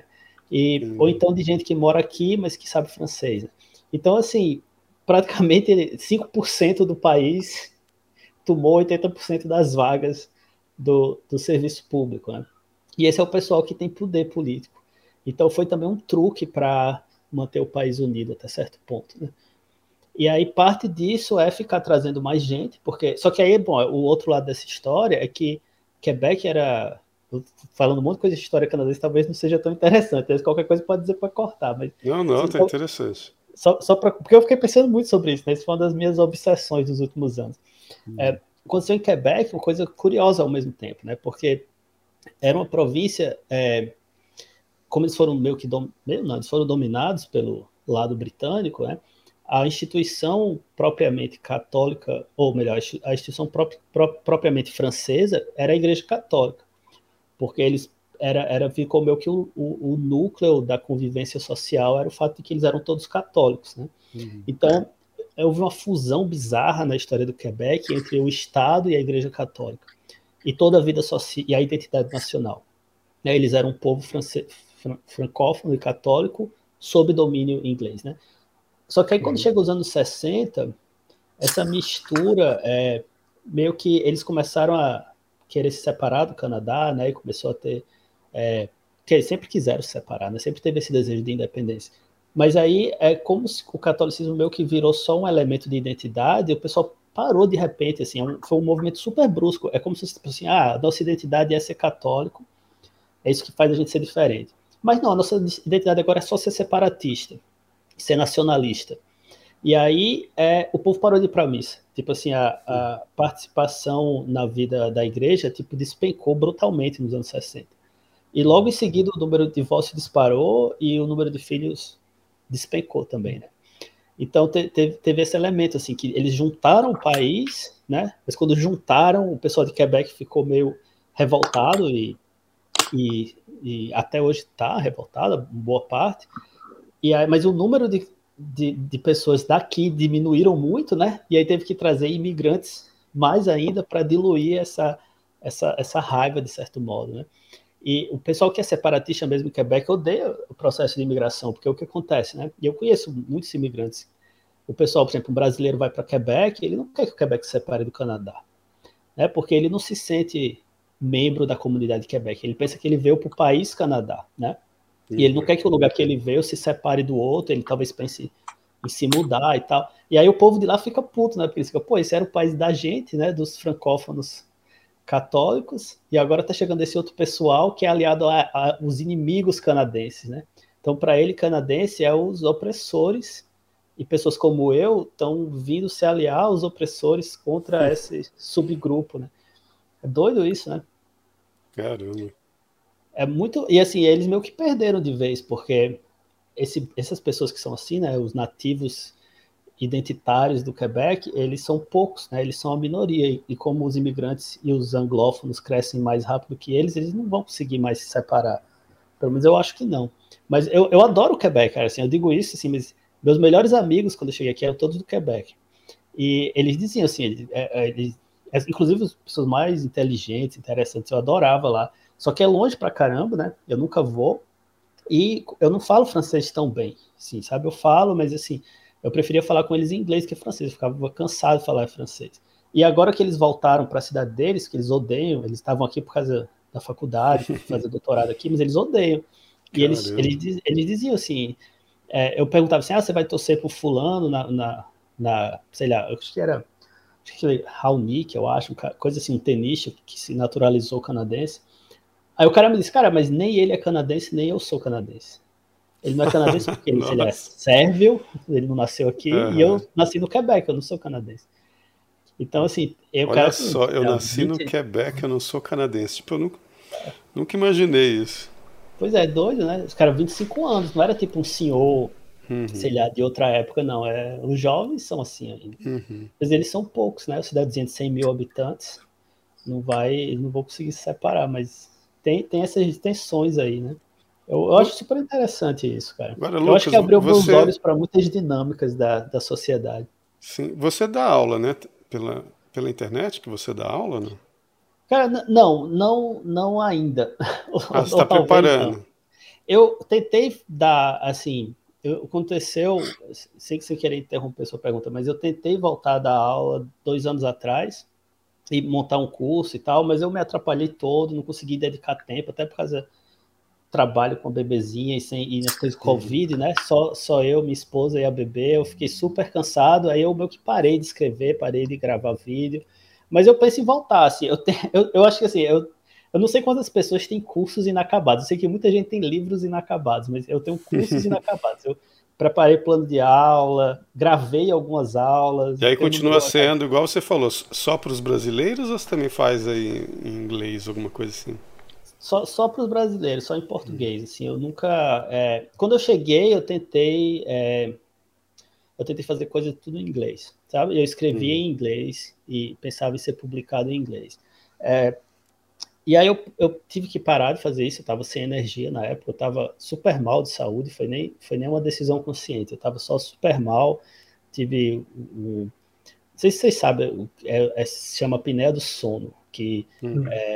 eu tinha isso, na verdade, você provavelmente tive isso desde criança, sei lá, mas foi, eu, é, vai provocando uma lenda, uma lenta degradação da saúde, sabe assim, é uma coisa que não, uhum. você não, não sofre imediatamente, você vai piorando.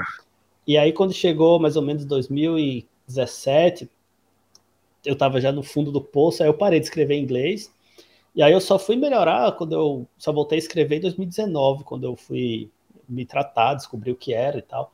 Aí eu uhum. nunca voltei a escrever em inglês, mas não foi nem uma desistência. Eu achava difícil. E, é, eu, eu, eu, escrevo inglês o dia todo no trabalho, né? Se eu trabalho, tudo, tudo é documento escrito em inglês, mas é, é diferente passar uma ideia filosófica, alguma coisa assim, sabe?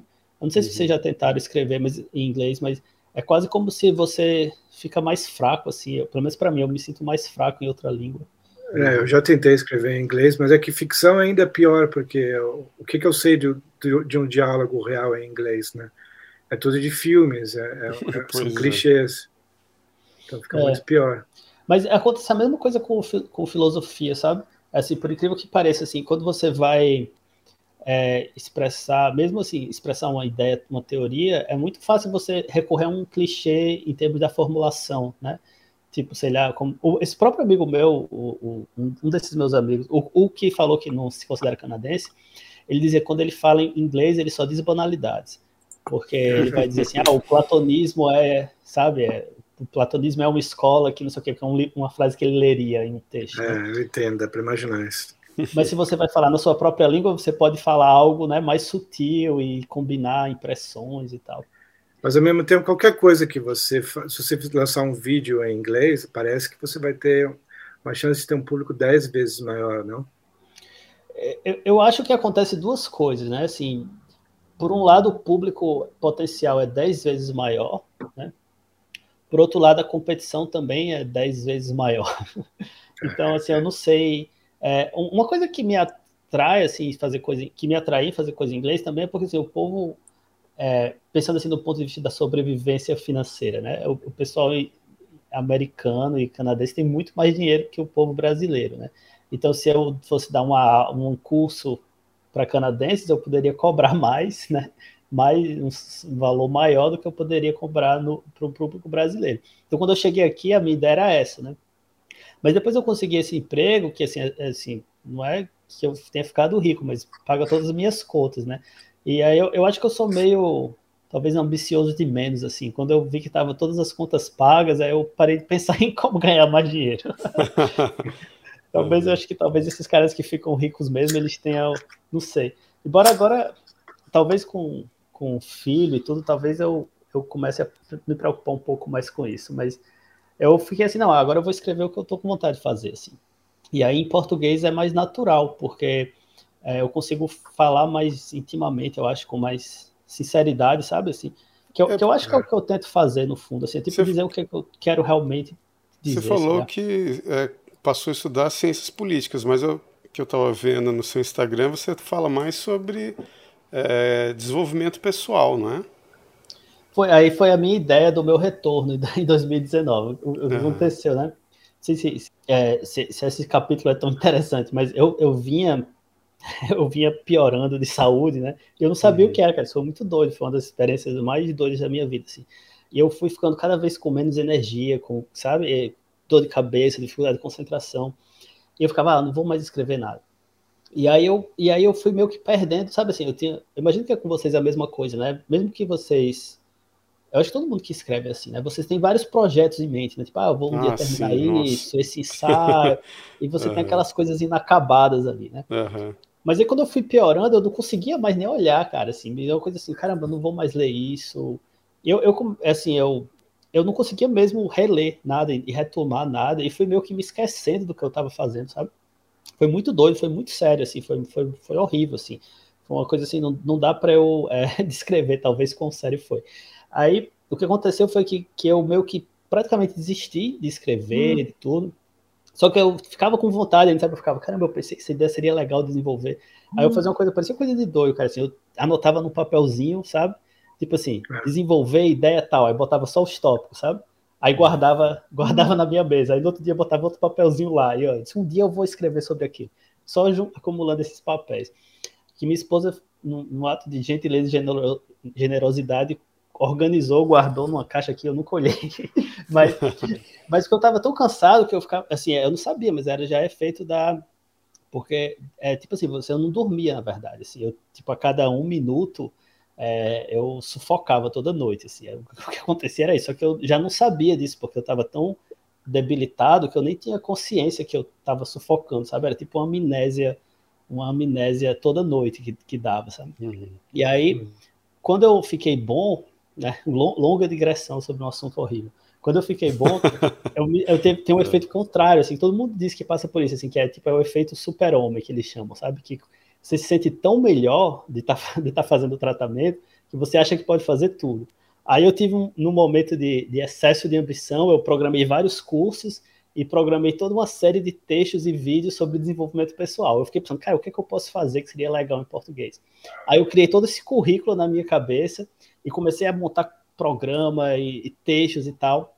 Mas aí foi, foi o excesso de ambição, porque é, eu programei tanta coisa que eu não consegui cumprir, assim, eu tinha ainda que trabalhar, né, eu tinha meu emprego, uhum.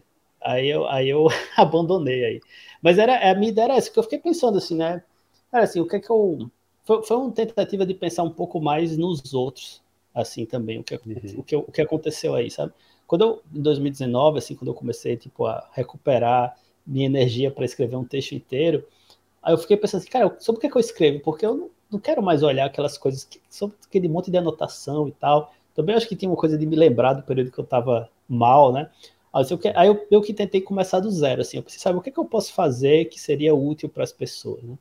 E assim, de certo modo, acho que o que eu sempre tenho feito desde sempre, né? Assim, eu sei que parece meio pomposo dizer isso, mas é, assim, o que sempre me interessou era tipo fazer filosofia no sentido não de filosofia acadêmica, mas no sentido de virar um filósofo, né? No sentido que eu via, assim, numa escala mil vezes menor, Olavo fazendo, né? Tipo, tentar entender as coisas e mudar a sua personalidade e tal. Então, aquilo foi coisa que eu admirava e que, e que eu pensava, pô, eu queria, eu queria ser como crescer, né? Era, era isso, assim, eu sou, sou capaz de entender a realidade, modificar interiormente e tal. Então, só que isso é muito, é, isso é um projeto pessoal, né, que não, não é necessariamente um curso, né? Aí eu fiquei pensando, bom, então como é que eu transformo isso em algo útil para as pessoas? Aí foi aí que eu tive essa ideia de falar sobre desenvolvimento pessoal com essa perspectiva filosófica. Né? Foi essa a minha ideia lá em 2019. E aí, só que eu não conseguia organizar tudo, né? Eu gravei aula. eu tenho, eu, eu acho que eu vou conseguir eventualmente terminar, assim. Eu, eu até recentemente falei com um conhecido meu que dá curso online, entende dessas coisas, e ele meio que me, deu, me explicou um jeito de fazer isso de um jeito mais simples. Porque o que aconteceu, galera, assim, é que essa coisa de curso online também explodiu nos últimos anos, né? E eu não sei, assim, imagino que vocês, mil pessoas abordem vocês também para trabalhar com vocês, ou pelo menos assim, no meu, meu, minhas redes sociais, todo, todo, seja, toda semana parece que chega uma mensagem de alguém, ah, você podia fazer isso, eu trabalho com marketing digital, não sei o que e tal. E essas pessoas muito bem intencionadas, acho que são pessoas ótimas, não tenho nada contra elas, mas elas me deram muitas dicas que eu não sei como executar, porque foram dicas demais, entendeu? e aí eu tentei, assim, eu disse, ah, então, ah, é algumas né, para trabalhar mesmo, queria contratar. Outros que dão uma dica, mas para criar uma boa vontade, né, uma relação e depois ser contratado depois. Mas eu fui ouvindo essas pessoas e, assim, eu fui acumulando estratégias, sabe? Ah, você devia criar uma conta no Instagram. Tá bom, vou lá criar uma conta no Instagram. Cria conta no Instagram. Ah, você tem que agora botar destaques no Instagram. Pô, como é que eu. Eu não gosto de usar celular, né? Eu não sei. Ah, eu tenho que aprender uhum. como é que é destaque. Cara, tudo isso Nossa, tomou tanto eu tempo. Também, eu... eu também não tenho paciência para essas coisas, cara. Pois é, cara, foi o meu erro, foi, foi tentar ter paciência. Você foi mais sábio. porque a, a, energia que eu tinha não era tanta, né? Eu tava realmente curado da apneia, tava saudável, não, mas não era tanta. Meu, meu Instagram, cara, é um caos de fotografia que não tem nada a ver uma, umas com as outras. É, eu só coloco foto do meu cachorro, do meu gato. Não, o, o seu Instagram é bonitão, o Alexandre. O seu é as fotos bem feitas, tal. O meu tem foto bem feita, tem print. Mas é que eu admiro. Foto de família. Eu admiro eu admiro, tipo, o Pedro Sete Câmara, que coloca nos stories lá, respondendo pergunta e colocando texto é, nos stories. o Pedro é ótimo, tá? é todo organizadinho ali. É, ele é profissional. Né? Ele, ele, ele, ele, é tipo assim, eu, ah, esse é o, o, é o jeito profissional de usar O Rodrigo isso, né? Gel também, né? Outro, né? Tudo também. certinho ali, né?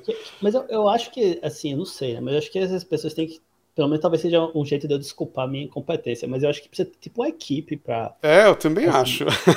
eu precisaria Gel, de alguém. É, o Rodrigo Gel acho que agora tem, né? Porque é tudo bem profissionalizado. É, né? eu não conseguiria imagens. fazer aquilo pessoalmente nem ferrando. Cara, eu fazia depois do trabalho, né? Então minha, minha energia mental já estava curta, né? Aí eu. Uhum. Todo, aí assim, su, sumiu a energia de fazer o curso, né? Aí depois uhum. eu um, um, cara, um cara bem conhecido até trabalha com essas coisas, mandou uma mensagem para mim, disse, Lucas, cara, só lança o curso, só faz o curso, e, e depois você pensa nessas coisas. Eu disse, é, tá vendo como eu sou tão esperto assim? Eu, eu fui começar pelo, pelo que eu tinha mais dificuldade de fazer, em vez de dar, só dar aula. Uhum. Mas, mas assim, eu, eu uma, uma, dificuldade também, que aí não é, não é, não é culpa de, de, Nada disso é culpa de ninguém, né? Eu que me atrapalhei sozinho. Mas é, uma coisa que eu acho difícil também é porque é o seguinte, cara, quando a gente dá aula para a universidade, tem um problema né, na universidade, como eu falei, né? Eu acho que a universidade, de certo modo, ela existe para os professores, né? Como, como eu uhum. falei, assim, né? é, é bom para o professor. Mas a universidade não é muito feita para o aluno, cara. Isso é uma das grandes sacanagens que eu acho que existe na, na nossa época é que, de certo modo, é um jeito da, né, da classe média é, ter um hobby, né, de certo modo, assim, você poder ganhar dinheiro com seu hobby, assim, né? Uhum. Você vai lá e vê a aula do que você quer e tal. Mas a maioria dos alunos não, não vai necessariamente aproveitar tanto, né? O cara pode pensar, ah, eu li um texto hoje, vou falar sobre isso. E tem uma coisa legal, talvez, de você estar tá na presença do intelectual que está pensando sobre um texto. Assim, tem uma coisa legal nisso mas quantos são realmente brilhantes, né? Quantas aulas são realmente é, provavelmente muito pouco, né, cara? Assim, assim, eu tenho essa visão bem negativa. Mas apesar de eu ter feito parte do, do sistema, né? E eu, claro que eu tentava fazer o melhor que eu podia, mas eu via que o sistema era todo meio que construído de um jeito doido, né? Mas aí passar para fazer curso né, online, independente, aí, é, assim, é, um, é um outro jeito de fazer o curso, né? Porque uhum. você tem que pensar você, você não tem mais. Assim, se você simplesmente pegar uma aula que seria como aula na universidade e botar online, acho que seria um saco, eu acho. Porque eu acho que boa parte da graça daquele sistema não é exatamente a aula, né? É você conviver pessoalmente com os alunos ali, tá com o professor e tal. Então, assim, eu acho que tem essa parte que eu não, não, não, tipo, consegui encaixar ainda, sabe? E aí eu fiquei pensando nas coisas de desenvolvimento pessoal, por isso eu pensei, poxa, eu posso pegar aqui todas essas ideias de filosofia e tal, e tentar pegar algo que seja útil para as pessoas porque aí não vai ser uma aula tão filosófica e, e tão assim, tipo, pensamentos espontâneos. Não vai ser tipo um, um sabe, tipo, né, um, sei lá, mesmo algo que o Olavo saberia fazer, ou, ou, que a gente pensa nesses tipos de scholars do passado, você vai lá ver o cara pensando, disse, não, não vou fazer isso. Quem é que, sabe, tipo, quem é que vai querer fazer isso? Eu, isso para mim, não eu, não, eu não sou, eu não tenho 68 anos e, uhum. e, e 15 livros publicados, né? Então, assim, eu, eu pensei assim, ah, se é uma coisa útil, né? Aí começa a fazer sentido, talvez, para o pessoal, né? Eu posso pegar, assim, tipo, sistematizar uma série de ideias e estratégias que as pessoas possam usar. Aí eu, eu, achei que no campo do desenvolvimento pessoal era mais fácil fazer isso. Foi por isso que eu fiz essa mudança. Uhum. E gravei esse meio curso que eu tenho, eu tenho gravado. Uhum. Eu tenho três cursos que eu pensei, né? E o, uma, um, um, curso tem uma aula, o outro só tem os roteiros e o outro tem seis aulas. Uhum. então, ah, é bastante já. Um, um, dia vai sair. É, eu já tenho anos que o único curso que eu, que eu dou, bem de vez em quando, é, é sobre roteiro e direção de curta-metragem.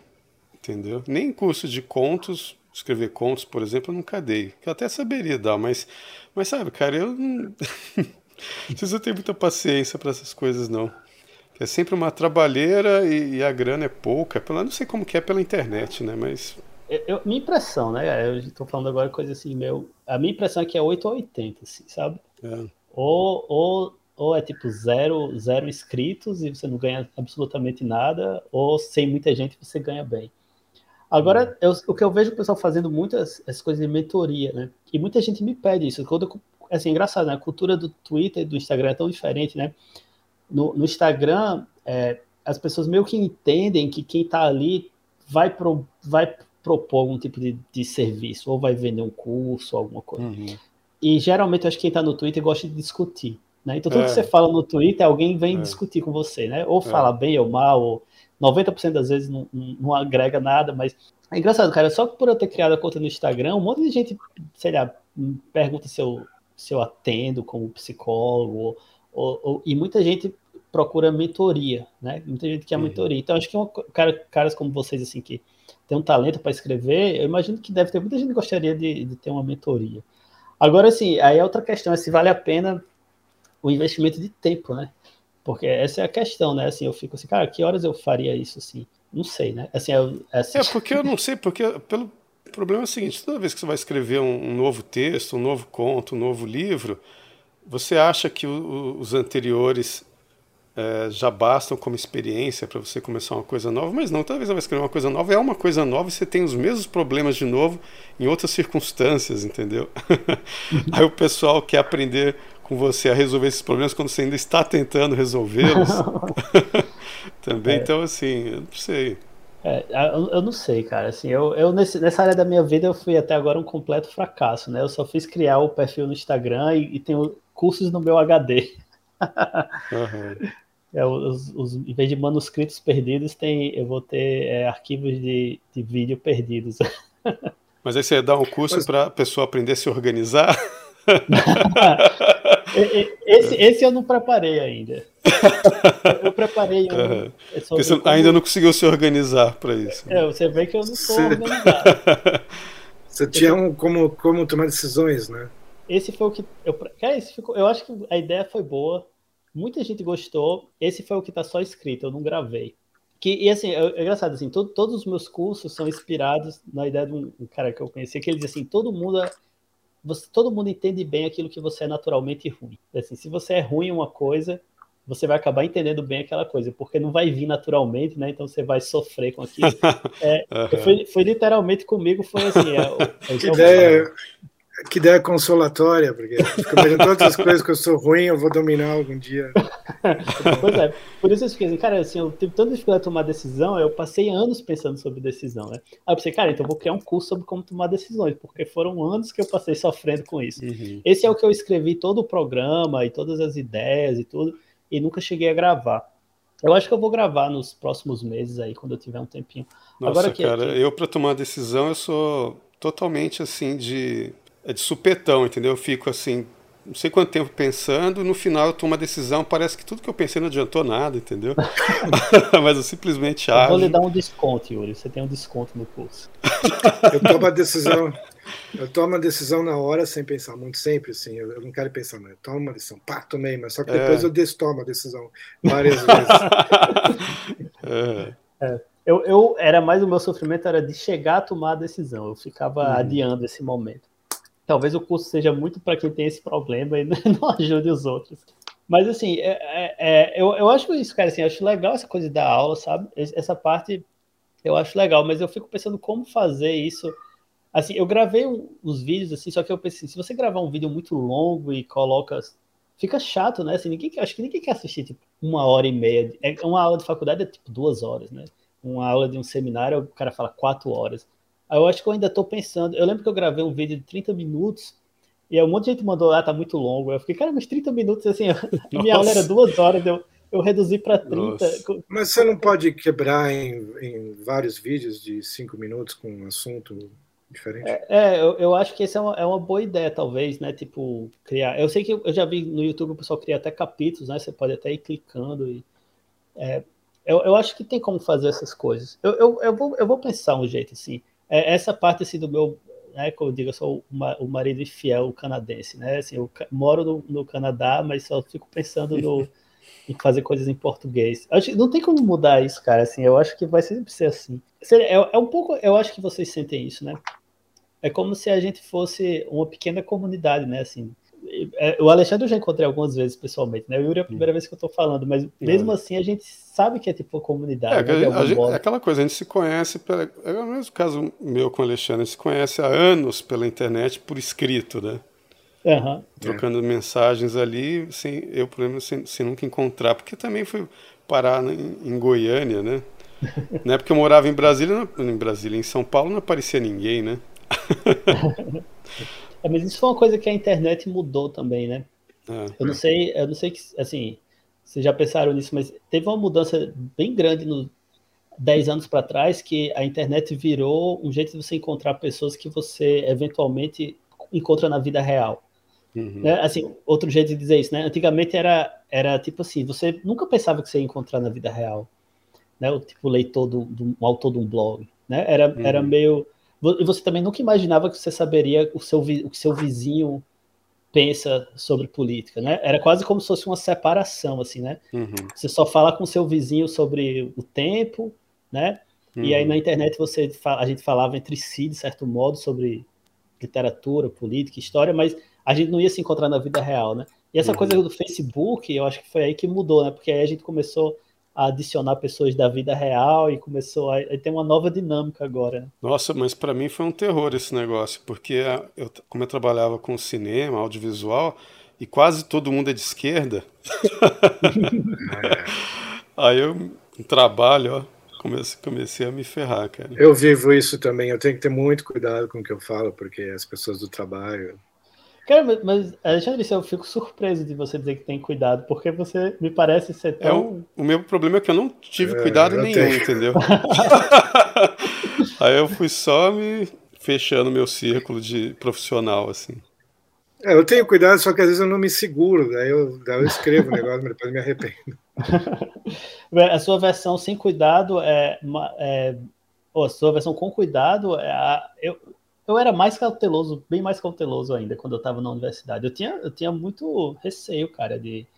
Eu, a, a, ameaças físicas, lembra? Eu, pelo menos duas vezes ameaçaram me bater depois que descobriram meu perfil no Facebook. Assim, é, assim era, o pessoal era um nível Caramba. de agressividade maior, assim. Nossa. E assim, eu ficava, talvez, assim, excessivamente assustado, né? Mas eu ficava, cara, uhum. será que Será que é só, né, falando da boca para fora, vai ser um bate-boca? Bom, nem isso eu queria, né? Mas será que um dia eu vou chegar lá e o cara vai estar tá com a arma, sei lá? Eu não sei, né, cara?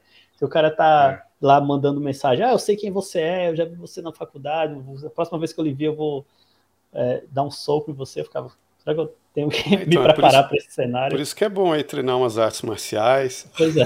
eu acho que a gente vai voltar à época dos duelos, mas com MMA, entendeu? É. que é a ideia do nobrezão, essa é a minha grande contribuição. Ah, é isso? Eu ia te perguntar, o que é esse negócio de sistema político nobrezão, cara? O que, que, é isso? Ah, isso é só uma brincadeira, mas o, o pessoal o pessoal parece que gostou. Eu vi que na, quando o Alexandre colocou lá no Twitter, alguém perguntou sobre isso, né? É só uma é, brincadeira, assim, eu nem lembro como eu tive essa ideia, mas eu disse, ah, vamos substituir eleições por campeonato de MMA, e aí como já tem o, o, a tradição do Brasileirão, né? Uhum. Aí foi a inspiração do nome, vai ter o Nobrezão. E aí, vez do cara virar senador, ele vira conde, duque, dependendo de, da ele Ah, tá. Aí, o, o, que eu acho engraçado, depois que eu fiz isso, eu escrevi isso há alguns anos já. Aí, aí, depois que toda vida que tem alguma briga na política, alguém lembra e diz e compartilha. Mas foi, só, uma, foi só uma piada mesmo. É, essa coisa, essa coisa da, da, vida real era, era engraçado, porque eu tinha esse, é, acompanhava o blog de vocês, tudo escrevia na internet, ninguém da universidade sabia hum. quem eu era. Assim. Então era, tinha uma certa proteção mesmo da uma espécie de não era anonimidade, né? Porque a gente não era anônimo, mas era como se as coisas não se encaixavam, né? E, acho que as pessoas não pensavam assim, ah, eu, qual é a desse cara? Eu vou botar o nome dele na internet para. Não tinha os, os hubs, né? É. Meio por onde o cara chegar é, é. em quem você é, é. realmente Agora, ali dentro todo mundo bota lá no Facebook. É, porque, Twitter. por exemplo, eu tinha um, um, cara que uma vez virou para mim, um, um, cara que foi meu câmera, né? Nos trabalhos que eu fiz. Ah, depois que você conheceu o Olavo de Carvalho, é, você mudou pra caramba, agora fica escrevendo essas porcarias no Facebook, não sei aonde. Eu falei, cara, quando você acha que eu conheci o Olavo de Carvalho? Porque o cara me falou isso em, depois do, na época do impeachment da Dilma, lá 2016, né?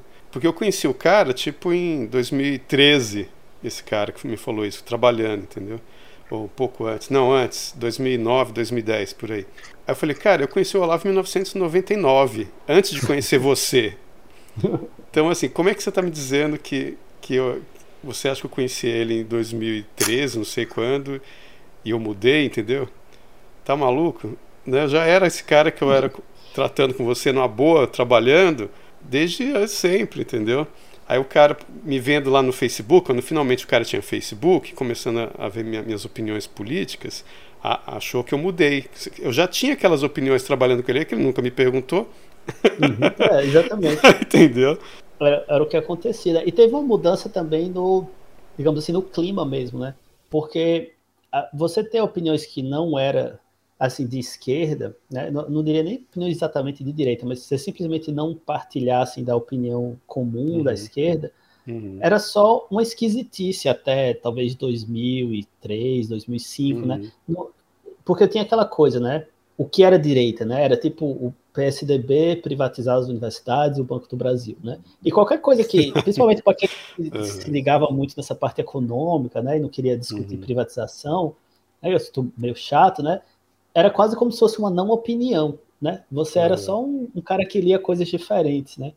É, uhum. Assim, e, e não, eu acho que o pessoal de esquerda não tinha a ideia de que ah, isso é uma ameaça. É, política, que isso ia, né? isso ia ter alguma consequência, né? É, né? Tipo, só um cara meio exótico, que gosta de uns livros diferentes. Mas aí em 2016, que, é, que aí eu já estava aqui, né? Foi, eu, eu meio que. eu, eu, saí logo antes do impeachment, né? Mas eu, mas eu pela internet, eu, eu meio sofri isso, assim, que aí mudou, né? Tipo, ah, você não é, você não é que você seja um cara exótico, você está alimentando o ódio e que talvez, né, suja uhum. o fascismo e tal. Então essa coisa de o PT sempre sofreu impeachment e depois Bolsonaro ganhar, fez com que a direita ficasse politicamente relevante, né? Então, de repente, os esquisitões deixaram de ser só esquisitões e viraram inimigos reais que precisavam ser destruídos, né? Eu acho que houve um pouco disso também. Agora, isso pra, no meu caso, é, é assim, é, foi assim da, minha, da nossa geração para baixo, para os mais novos. Mas o pessoal mais velho do que eu, quando eu morava com a Hilda Hilst, quando eles ficaram sabendo que eu estava de conversa com o Lavo de Carvalho, nossa, cara, eles já, ah, é. já vieram para cima de mim assim, com paus e pedras, entendeu? É porque e... eu acho que houve um esquecimento, né? Assim, é, é a minha impressão, assim, né? Que eu, eu acho que, tipo, de final dos anos 90 para 2000 e talvez 14 ou, ou 13, eu acho que houve um período de ouro, assim, para a esquerda, que eles esqueceram até dos inimigos deles, eu acho, eu, esse pessoal dessa parte mais nova, né? É. Mas realmente o pessoal mais velho conhecia. Era, isso foi uma grande surpresa minha, assim, porque eu, é, quando eu comecei a ler os textos de Olavo, né, eu pensava assim, cara, só eu conheço Olavo. Olavo é um hum. esquisitão e ninguém lê Olavo, porque hum. ninguém falava dele, né? Então eu pensava assim, uhum. ninguém no mundo tem, deve ter 10 leitores. E aí eu li aquilo e às vezes eu comentava, né? Você com e aí, conheceu o Olavo quando? Cara, foi em 2003. Assim, eu, eu, eu, eu li alguns textos dele na, na, na época, eu acho, em 2001, 2002, uhum. mas o que acontecia naquela época, assim, eu não considero que eu conhecia a obra dele, porque aqueles textos meio que se perdiam ali, sabe? Eu li, achava diferente e tal, mas era um impacto pequeno, né, de um texto só. Agora, 2003 foi quando eu comecei a entrar no site dele, né? Aí, aí é diferente, porque de repente você tem acesso uhum. àquele monte de textos, apostilhas, uhum. não sei o que e tal. Aí foi aí que realmente começou a afetar o jeito que eu penso, né? Uhum. Aí em 2003 foi quando eu fiquei bem interessado na, na obra dele. E, e aí eu, mas assim, eu, eu foi por um acidente, assim, eu, eu vi, assim, eu, eu, acho que em algum momento eu vi que ele tinha um site lá, ali no finalzinho de algum artigo dele de jornal, que ele tinha site, botei no Google, e aí, poxa, caramba, que assim, tipo, explodiu a minha cabeça aquela história. Uhum. Aí eu comentava com meus colegas e eu pensava que ninguém conhecia. Aí, mas até que isso chegou nos ouvidos dos professores. É exatamente a mesma experiência que você falou. Cara, uhum. todo mundo com que hoje deve ter seus 60, 70 anos, todo mundo conhecia ele no, no, no país todo. Todo os professores, né, os intelectuais das uhum. antigas, assim, todos conheciam ele e odiavam ele. Exatamente. Odiavam, é pesadamente. E me atacavam, assim, eu fui é. atacado violentamente na universidade. Teve grupo, é, o professor interrompeu a aula uma vez para me atacar, porque eu vi, vi um, um professor me chamou depois para conversar, preocupado, porque viu um livro de Olavo na minha mesa. Uma outra interrompeu a aula, porque viu outro livro na área de Olavo, mas do, da, da, da mesma egrégora. Um grupo de discussão de, de e-mail na universidade mil mensagens, pessoas me atacando e tal. Ou seja, aí eu percebi assim, aí um professor me chamou pro lado, tem um cara que até virou meu amigo, ele me chamou pro lado, ele disse, cara, Lucas, você tem que parar de falar em Olavo de Carvalho, cara, porque senão você, sua carreira acadêmica não vai acontecer. Você é um cara inteligente, pode fazer mestrado, doutorado. Olha, eu fui aluno de Olavo nos anos 80 e eu não falo nele até hoje. Aí eu, aí eu. Pois é, eu não sou assim, capaz né, disso, entendeu? Eu falo mesmo. eu, eu, já sou diferente de você. Eu até gosto, quer dizer, eu tento, eu faço o possível para ser diplomático, entendeu? Mas, mas quando são coisas meio fundamentais para mim, aí eu já, eu já não sou diplomático, não. Eu falo mesmo, entendeu? Não, eu, eu acho que é certo isso, cara. E, e assim, eu, eu não gosto de, eu não gosto de discussão, sabe? Uhum. Assim, é discutir, assim, eu acho que é, então, é por isso que é, é por isso que eu acho que a gente vai voltar para a época do duelo com MMA.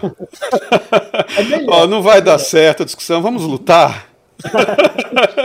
pois é. Entendeu? Acho que seria eu, melhor. Eu não essa coisa de assim, ah, eu gosto do debate. Eu, cara, eu não gosto de debate assim. Eu sei, eu, eu acredito em certas coisas, eu tô tranquilo e, e, e assim, para mim é tipo assim, é claro que eu posso aprender com os outros, mas em geral, se eu tenho uma opinião é porque eu acho que ela é verdadeira. Eu não sei porque que eu ia querer discutir. Eu, eu, eu, se você quiser ouvir o que eu tenho a dizer, eu, uhum. digo. Mas assim, eu não gosto de discutir. Agora, assim, eu também não mudo de opinião, né? Eu fico, ah, você não quer pensar como eu, é perda sua. Eu, sempre gostei de discutir. O problema é que me cansei das mesmas discussões, né? Que são ah. sempre as mesmas, as mesmas discussões, voltando, aquela coisa. Agora, por exemplo, na casa da Euda Rios, isso foi no ano 2000, foi mais ou menos na época do aniversário dela de 70 anos, né? Os caras lá ficaram sabendo que eu estava lendo Olavo e ainda imprimia o artigo do Olavo e levava para eu da ler. E ela gostava, porque ela conheceu o Olavo nos anos 80. Ela conheceu ele, ele quando ele era astrólogo. Foi, é, ele foi para a casa dela, para o apartamento dela, ficaram conversando, os dois e um amigo dela lá junto, né?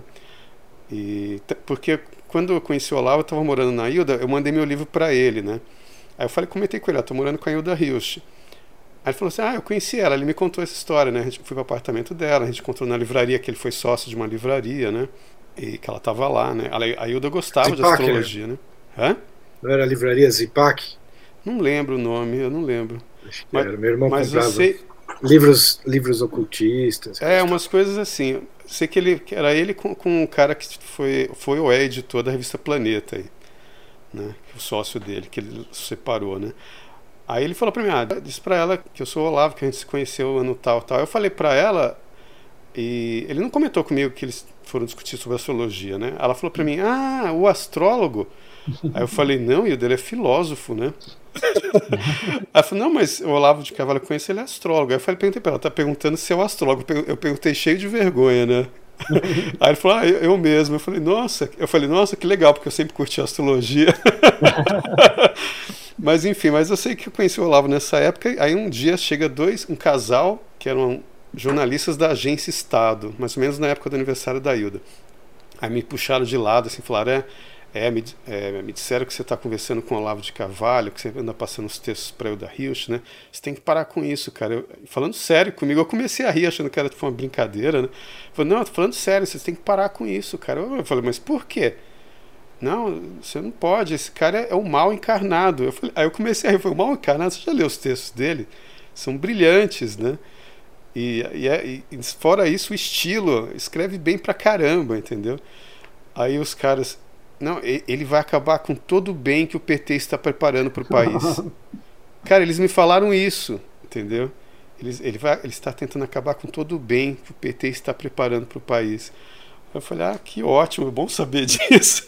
ficou mais, mais legal ainda, ficou melhor. Pois é, engraçado, né, cara, como teve isso, assim, ó, ó, é, isso, assim, eu acho que pouca gente tem noção disso, mas Olavo, ele era 100% conhecido, assim, todo, todos os intelectuais relevantes de, no Brasil, o pessoal que acompanhava, sabia exatamente quem ele era e, e odiava. É, o negócio foi tinha... em círculos, foram se expandindo, né? Círculos concêntricos, igual a pedrinha é. no lago, né?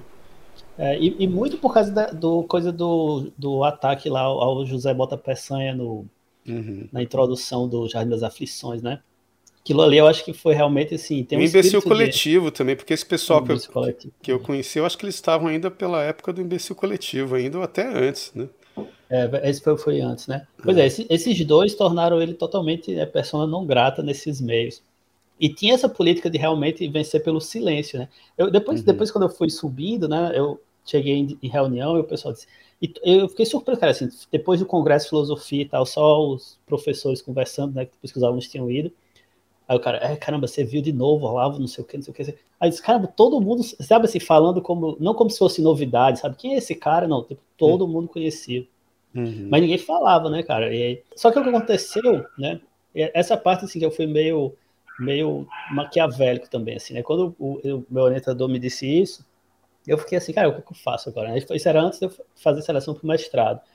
Aí eu disse, cara, eu vou fazer a seleção, mas eu não vou citar Olavo. Né? E assim, eu me senti mal, assim, né? Porque, pô, de certo modo, é, Um, eu tô deixando de pegar uma briga que é importante. Eu fiquei pensando, também se eu pegar essa briga agora, o que é que, o que, é que eu ganho? É uma briga que eu não tenho condição de vencer nesse momento, né? Eu podia, uhum. eu acho que era o certo, era não simplesmente não ter feito carreira acadêmica, né? Porque depois eu me arrependi, mas, mas na época eu fiz o seguinte, eu disse, ah, então eu vou escolher um tema que não tem nada a ver com política. Uhum. Aí escrevi a tese sobre teoria do conhecimento, porque aí eu não preciso nem, não tem como eu não citar ele se eu falar das coisas que ele fala, né?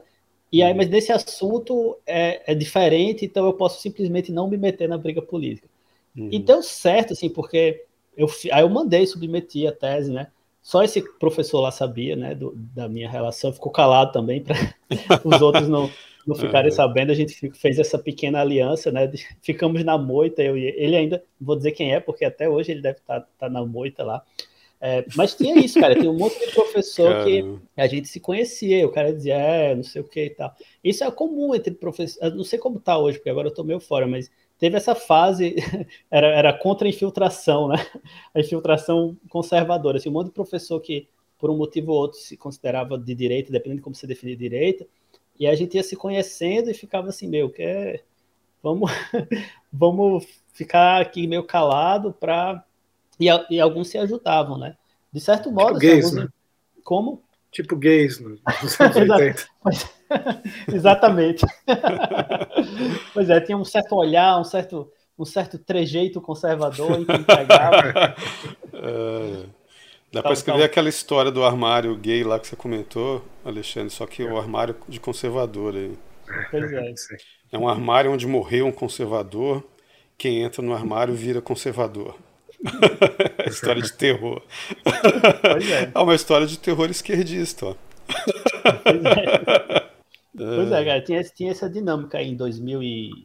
Acho que 2006 até 2008 era meio assim, era todo mundo... De, de, de, dos no, anos 90 até 2008. Aí veio o, o True Speak, né, o seu podcast, né, Yuri? Uhum. Aí rompeu, né, isso, cara. Tipo, eu, eu acho que, que, que aquele bate-papo que você fez com ele, né, foi um dos principais pontos, assim, até é, porque, por, cara... Porque o que aconteceu ali foi o seguinte, eu assisti a aula do Olavo em São Paulo, a convite da filha dele, a Maria Inês, né? Eu vi uhum. lá o Olavo falando e tal, assisti umas duas aulas, eu acho. E depois lendo os livros dele, lendo os textos, e fiquei procurando no YouTube, uns, é, sabe, até 2006, procurando alguma coisa dele, não aparecia nada. Eu falei, não, o pessoal precisa ouvir esse cara, entendeu? Eu falei, ah, eu vou lá e eu mesmo gravo. Telefonei para ele e gravei. Foi assim que rolou, né? Mas continua o que você estava falando. Cara, assim, eu, eu acho que foi. Cara, eu sou grato a isso, cara. Eu, eu agradeço aquilo ali, fez uma diferença. Cara, eu assistia com minha esposa, a, a, na época era minha esposa, a gente era namorado ainda. A gente, uhum. cara, a gente ouviu várias vezes, a gente botava pra assistir. Eu gostei tanto que eu disse, ah, eu vou deixar pra assistir com a Aline. Ou eu acho que eu vi tudo, e aí depois disse, ah, você tem que assistir de novo. Aí eu vi tudo de novo com ela. Uhum. E assim, eu acho que teve uma coisa, cara, que é muito legal, que é. É muito legal no jeito que o Alexandre escreve, do jeito que você escreve que é um pouco resgatar assim o, o jeito, digamos assim, natural que as pessoas uhum. falam, né? É, e, e, talvez isso pareça até banal de dizer, mas quando eu lembro do final dos anos 90, começo dos anos 2000, eu acho que uma das principais coisas não era nem a questão política, né? É claro que é a questão política é importante, mas eu acho que é, tudo que se escrevia estava meio artificial, assim, essa, essa era a minha impressão, assim. E uma coisa que eu acho que pegava muito, assim, que me atraiu muito no Olavo, era assim, caramba, é uma pessoa de verdade aqui, né? Tipo, é, é não, não é uma pose, né? Assim, tipo, uhum. eu tô me comunicando com outro ser humano. Eu, eu não estava falando nada, porque eu estava lendo, né? Mas uhum. ele conseguia transmitir isso muito bem pelo texto, né? Uhum. Mas bons estilistas, às vezes eram na cabeça da gente, eu acho de todo mundo, era gente que às vezes tinha um jeito sofisticado de escrever, mas que podia ficar meio complexo demais e na hora que o cara ia falar mudava totalmente, caía tudo, né? Tipo, era quase como se aquele texto fosse totalmente desconectado da, do jeito da pessoa falar. E aí, quando o Olavo começou a falar em público, né, com bate-papo com você, depois o Throat Speak, to, todas aquelas coisas, uhum. cara, você via, caramba, não tem separação, né? Assim, tipo, uhum. a mesma pessoa que tá lá escrevendo é o mesmo cara que tá falando, assim. É, uhum. Eu acho que essa quebra dessa, dessa artificialidade é, é muito importante, cara. Eu acho que foi isso mesmo que me empolgou até para escrever também. E, e, e discutir com outras pessoas, porque tinha, tinha acho que estava ficando meio falsa a discussão, sabe? Eu não sei direito como, como, como explicar isso, Mas uhum. era bem nítido, assim, você ia para um congresso, era quase como se um congresso acadêmico, né? Era quase como se tivesse dois momentos totalmente diferentes. Tem a apresentação, é uma peça teatral, o cara faz um jeito lá, uma voz, e aí quando ele, você fala com ele é uma pessoa completamente diferente. Né? Uhum. E a mesma coisa, um texto acadêmico, estavam todos ficando assim, legíveis, né? Você lê uhum. aquele negócio e você diz, caramba, essas palavras aqui o cara só usa na hora de escrever um texto acadêmico, né? Ele não é uma palavra que ninguém fala isso em nenhum outro momento a não ser desse objetivo, é quase outro português que estava surgindo. E aí eu achei muito, assim, acho que foi isso que me, me, pegou, assim, tanto, e assim, eu descobri todos vocês ao mesmo tempo, né, assim, mais ou menos, né. É, eu acho que, eu li o Olavo primeiro por causa do jornal, né, mas aí depois eu comecei pelo site do Olavo, eu, eu fui ler seu livro, depois descobri o blog do Alexandre e tal. Então, cara, para mim foi, foi fundamental isso aí, assim, achei muito bom, assim, poxa, é, dá vontade de conversar com essas pessoas, porque são pessoas de verdade, assim, né, vocês estão realmente conversando uma com as outras, né, uhum. é, e não é tipo um, um jogo de palavras que eu, eu, é, eu recebo até hoje é, convite assim para porque eu ainda estou nas listas de discussões acadêmicas, né? Que aquelas listas de distribuição, que é, é, às vezes é do Yahoo ainda, as coisas assim. Aí uhum. chega aquelas listas aí, todo título de comunicação é um joguinho de palavra. É o cara que coisa chata, assim, tipo, é, é, sei lá, né? Laces e entrelaces na, através Nossa. da obra. Nossa. É, dentro, por fora e através, o espelho, não sei o quê. Eu digo, cara, por que fala assim? Quem é que chega e, e pensa nisso, né? É, é uma, tipo, sei lá, é uma, é uma coisa falsa, né? Uhum. Mas o pessoal acha que isso é escrever, né? Que isso é... E, cara, eu acho que o Olavo, para mim, foi o cara que mais quebrou isso, né? Tanto que eu tava dizendo para um amigo, né? Só entra falando pra caramba hoje, desculpa aí. Mas, é, é para isso que a gente tá gravando, né? me, empolgando aqui.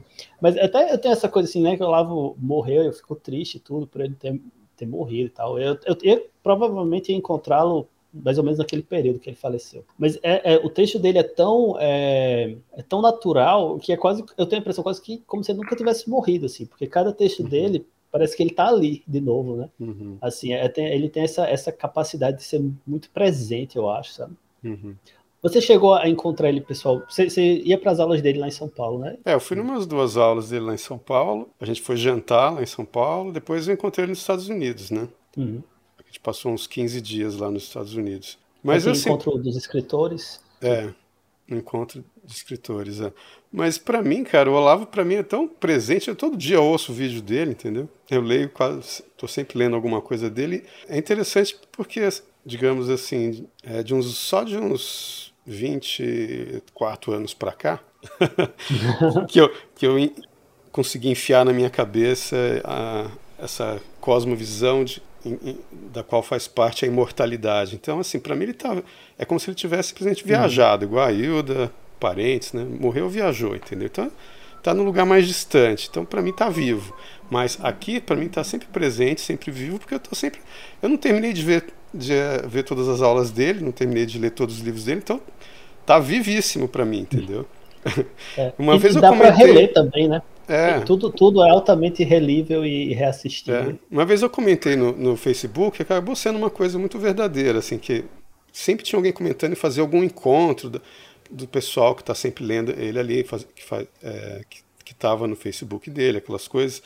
Aí uma vez eu falei assim, gente, isso não vai dar certo. Cada um mora num canto do mundo, no canto do país. Eu falei assim, gente, um dia, ó, em, daqui uns 100 anos, o Olavo faz uma festa lá Vai ter festa no céu, né? Oba, né? Aí a gente vai se conhecer, vai todo mundo vai se conhecer. Porque, tipo a gente, né? A gente nunca se encontrou, né? Porque, cara, é complicado, né? É, se for esperar, assim, a ficar adiando as coisas, ah, quando a gente se encontrar, quando a gente se encontrar, porque acaba não acontecendo. Então, mas um dia vai acontecer, entendeu? Então, assim, eu não estou muito preocupado com isso que ele. Ah, o Olavo morreu. É lógico, é triste. Eu, eu fiquei assim uns, uns 15 dias mal, entendeu? Eu tava afim de encontrar com ele de novo, mas aí depois você. Não, a, a, a festa de reencontro aí com a turma toda vai rolar ainda. É, é verdade, é verdade. É, então, eu, fiquei, eu fiquei triste por esse motivo também. Assim, eu, eu tava, pô, tava dois anos que eu tentava encontrar ele, na verdade. Porque primeiro eu fiquei doente, né? Esse problema Você não falei. chegou a conhecer ele pessoalmente, então? Cheguei, eu ah. encontrei ah. ele uma vez, aí, é, mas faz tempo pra caramba. E eu ficava sempre com essa ideia, ah, eu vou de novo lá e tal. E aí quando eu pude ir, eu fiquei mal pra caramba de saúde, eu não podia ir. Aí quando eu melhorei, ele tava mal de saúde, e foi pro Brasil, né? Aí quando eu, ah, agora eu vou, agora vai dar para ir. Eu mandei uma mensagem para marcar o dia de ir lá e acho que ele foi internado no dia anterior, um dia depois. Já eu fiquei triste por isso, né, cara? Assim, essa, uhum. essa coisa do, do encontro. Mas eu concordo com você, cara. Assim, é, a eternidade é, é maior do que. Tem até uma piada do. É, uma piada do Lee C.K. que eu gosto muito, né? Que eu acho que é um cara que não, não é nada. Uma pessoa nada.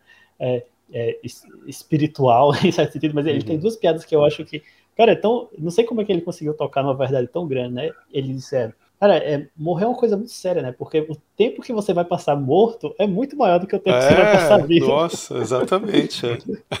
E tem uma coisa, para mim, assim, quando a gente morrer, a gente não vai virar uma nuvem espiritual e vamos estar todos conectados e, e, seremos todos santos. Eu acho que não é tão imediato assim esse processo, entendeu? Vou, a gente não vai morrer e virar Padre Pio. Não é assim, entendeu? Então, assim, eu acho que então vai ter uma convivência, vai, haverá encontros, haverá encontros, entendeu? A mesma coisa, entendeu? Só que um outro nível. É, essa, essa coisa, eu, eu, eu, assim, apesar de ser uma pessoa, eu tenho né, fé e tudo, mas eu confesso que eu acho que não, ainda, ainda não, não tenho uma fé para encarar a, a, minha própria morte com tanta tranquilidade, não. Quando eu estava bem doente, assim, eu fiquei meio. Caramba, isso. É eu, eu, achei que eu, eu achei que eu ia morrer, né? Assim, é, eu, uhum eu, eu não estava correndo risco de vida, mas é, entre o, o, o, momento do médico dizer que eu não estava correndo risco de vida e eu realmente me convencer disso levou um tempo, sabe? Uhum. E eu passei alguns meses achando que eu ia morrer, porque eu, sei lá, não tava, nada mais estava funcionando bem, sabe? Tipo, uhum. concentração, parei de dirigir, não conseguia mais dirigir. Cara, eu fiquei meio assim, caramba, assim, o que, que assim, mesmo acreditando, né, eu ficava assim, cara, mas como vai ser passar por isso, né? Tipo, a experiência, uhum. a experiência de passar por isso. É, eu acho que por mais que a pessoa tenha, é, não sei, eu acho que é, a experiência pessoal sempre vai ser diferente da descrição teológica, né? Tem um, eu tenho, uma, tem um negócio que faz você ter uma, uma... lá vem eu com as maluquices, né? Eu, eu não recomendo para ninguém, não estou recomendando, mas, mas que é uma, como fala, um simulacro de morte, cara, é a ayahuasca. Ayahuasca. Eu tinha um é. amigo que, que me sugeriu várias vezes, mas eu não, não tive eu coragem. Não, não recomendo, mas eu, eu, eu tomei. Você tem certeza que está morrendo, assim, cara.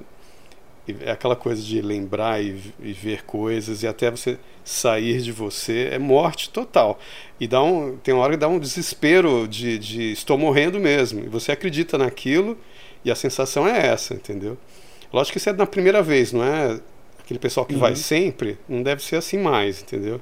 Eles já sabem como é, mas a primeira vez, ah, você tem certeza que você está morrendo. E é uma certeza absoluta. E a sensação é de morte mesmo, entendeu? E se, e se você se deixa... eu tomei, não aconteceu nada. Se foi tipo tomar esse chá aqui para mim. Sério, cara? Então você tomou um negócio velho.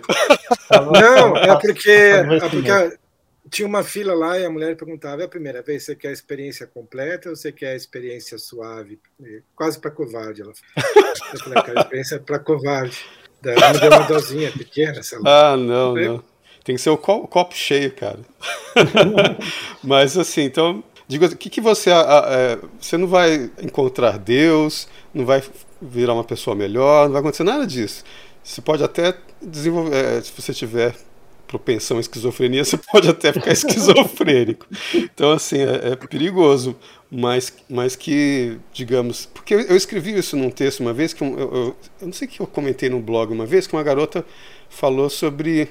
dizendo que ia se suicidar. Fez um comentário, isso foi em 2005, 2006, por aí. Aí eu escrevi uma carta a uma jovem suicida, que deve estar no meu site até hoje. Escrevo ali vários argumentos para ela não fazer isso. E o último, você fala, você, ainda, se você ainda, apesar de tudo isso que eu estou te falando, você ainda está pensando nisso, por que, que você antes não faz uma simulação de suicídio? Vai lá e toma uma huasca. Mas vá num lugar onde as pessoas estão controladas, entendeu? Tipo uma união do vegetal da vida. Que você fica lá sentadinho, tem gente vigiando para ver se você não vai sufocar no vômito entendeu? E, e, toma um negócio, finge que você está se matando para você ver como que é, porque é o que vai acontecer. É a sensação, a experiência que você vai ter que você está morrendo, que você está se matando. Vai ser uma bad trip, mas aí você vai ver como seria a, a, a real. Entendeu? Cara, mas agora talvez você me convenceu a não tomar, porque se você sufocar no vômito, é, é literalmente. Não, tem um amigo pesadelo. meu que ele tomou, como ele diz, né? Ele, ele vomitou, saiu, saiu, é, teve coriza, chorou, suou, ele disse que saiu a cera do ouvido e saiu até caspa. ele ainda foi pro banheiro e teve uma diarreia. É uma limpeza completa, então. E ele ainda caiu para frente e vomitou dentro da calça riada. Mas por quê? Porque ele é muito cético, não acredita em nada, entendeu? Quanto menos você acredita em transcendência, mais você sofre, entendeu? Cara, mas assim, o, o, meu medo, assim, bom, não, não o medo da morte, não o medo da, da ayahuasca, né? uhum. né? Agora tem, tem o dois, né? Tem o de morrer e tem o de vomitar e sufocar no vômito. não é de não existir, assim, é, é, de ser uma coisa, de ser uma experiência ruim, entendeu? E eu acho que ah, tem a cara. ver com essa, com a Sim. minha experiência, porque eu comecei a achar que eu ia morrer porque eu tava sufocando o tempo todo, né? Então uhum. eu dormia e sufocava, eu acordava sufocado. Uhum. E acontecia o seguinte, eu sufocava tantas vezes, né? Que eu ficava exausto, aí eu tinha tipo uma, uma, espécie de amnésia, sabe? Eu pensava que eu não tinha dormido, sabe? Eu me uhum. sentava, eu, caramba, não tô conseguindo dormir. Aí eu acordava, era 5 da manhã. E aí eu ficava com a noção de tempo meio distorcida, sabe? Tipo assim, poxa, o que aconteceu? Será que eu estava consciente? Eu não estava, eu estava dormindo, não estava. Então eu fiquei com um pânico de uma hora eu adormecer e ficar nesse limbo eternamente, uhum. entendeu? Tipo, uhum é, eu vou ficar sem conseguir respirar eternamente. Era tipo, era, eu fiquei com esse pavor, sabe? Tipo, é uma, uhum. meu cérebro não sabe mais respirar, será, será que se é um tumor, alguma coisa assim. Eu comecei a achar que era alguma coisa assim, sabe? É, e, tipo, alguma e, parte. E quando você pensa nisso, é que vai dando desespero, né? Pois é, toda noite era isso, cara. Então, toda você tomar um negócio desse e ficar pensando nisso, é o, que, é o que você pode experimentar na hora, entendeu? Mesmo é, que seja só virtual. Só que a, a, a sensação é real. Agora então, que eu tô tratado, eu acho que eu, não, eu já quer, tenho minha dose de experiências quase mortas. É, não, não quer, quer, quer, manter a vida reta, vai lá na igreja, na missa, comunga. Agora, a ayahuasca é para você saber mais ou menos como é que é uma morte. Né? Pode ser boa ou não, entendeu? Mas é uma experiência de morte, mesmo que seja uma boa, uma boa experiência. É. Eu tive duas, duas que eu tomei. Uma foi a morte terrível e uma foi a morte boa. Então você pode comparar. Entendeu? É. Mas foi morte, Mas entendeu? Você está pensando em tomar a terceira ou você acha Não, nem deu, ferrando. nem ferrando. Pode empatar. Não, não, nem ferrando. Isso foi experiência. É, é, naquele espírito do, do, do, que a gente comentou lá do Paulo Francis. é a experiência, entendeu? Esse é o problema de, de, escritor do meu tipo, porque parece que o, o Alexandre é, prefere imaginar mais, né? Passar é. experiência ruim de, de propósito para escrever. Mas eu não, algumas coisas eu quis experimentar, entendeu? Eu, aí fui atrás para ver como que era. As leit é que eu li muito, eu comentei já num outro podcast as coisas que eu li a respeito. Falei, agora deixa eu ver como que é. Aí o Paulo Francis falou: Ah, é, o Paulo Francis foi, também vou experimentar. Ele não tomou isso, né? Outras coisas, mas falei, vou experimentar também. E eu vou te falar: é, é, é por que, que esses caras tomam dentro da igreja, da União do Vegetal, e, e, ouvindo Cid Moreira lendo a Bíblia e ouvindo Roberto Carlos cantando Jesus Cristo, aquela coisa toda. Porque, cara, na hora o negócio é tão bravo que, que é, é, segura na mão de Deus, entendeu? Que você vê que se você não, não se apegar a Deus na hora, sente desespero absoluto. Aí quem não, quem não acredita em Deus se ferra. Entendeu? Cara, eu gosto muito. Eu, eu, eu, acho que eu tinha um pouco esse espírito de experimentação até certo ponto. Aí depois eu, eu, fui, eu fui hesitando, é, sabe? É, chega uma hora que, que, Não, pra quê? Né? Acho que pra mim o que, o, que, o que deu, assim, tipo um baixo, assim, foi quando eu fiquei meio com medo de sabe, você foi experimentando e cai numa coisa que não tem volta, assim, tipo, negócio, a própria experiência ele prejudicar ao ponto de danificar sua capacidade de sair daquilo. Não estou dizendo que é. a ayahuasca ia fazer isso, mas. Não, você tinha que ver a pergunta que eu fiz pro mestre da União do Vegetal. Ah. ele faz uma entrevista com você antes, né? Ah. Aí uma mulher que eu li um livro dela, aí que ela fala sobre projeção astral, não sei o que, ela falava o seguinte, né? Quando você toma uma droga, sua consciência faz assim. Sua consciência é assim, ela faz assim, pum, dá uma expandida. E aí quando passa o efeito, sua consciência volta menor do que era antes. entendeu? Você fica pior do que estava antes, entendeu? Eu perguntei isso pro mestre da União do Vegetal, entendeu? O cara ficou puto, né? Aí falou, não, não é assim não, né? Quando você vê, você vai. Quando você tomar, você vai ver como é, né? É... Aí eu sei que quando, eu, quando ele me viu lá no dia, ele me mandou sentar bem na frente dele, que ele queria me ver sofrendo, entendeu? quando ele viu que, eu, que eu, eu tive um troço lá que eu pá, né, virei pro lado e né, e botei para fora as coisas. Aí, ele, quando eu levantei, ele tava rindo, olhando para mim. Tipo assim, é.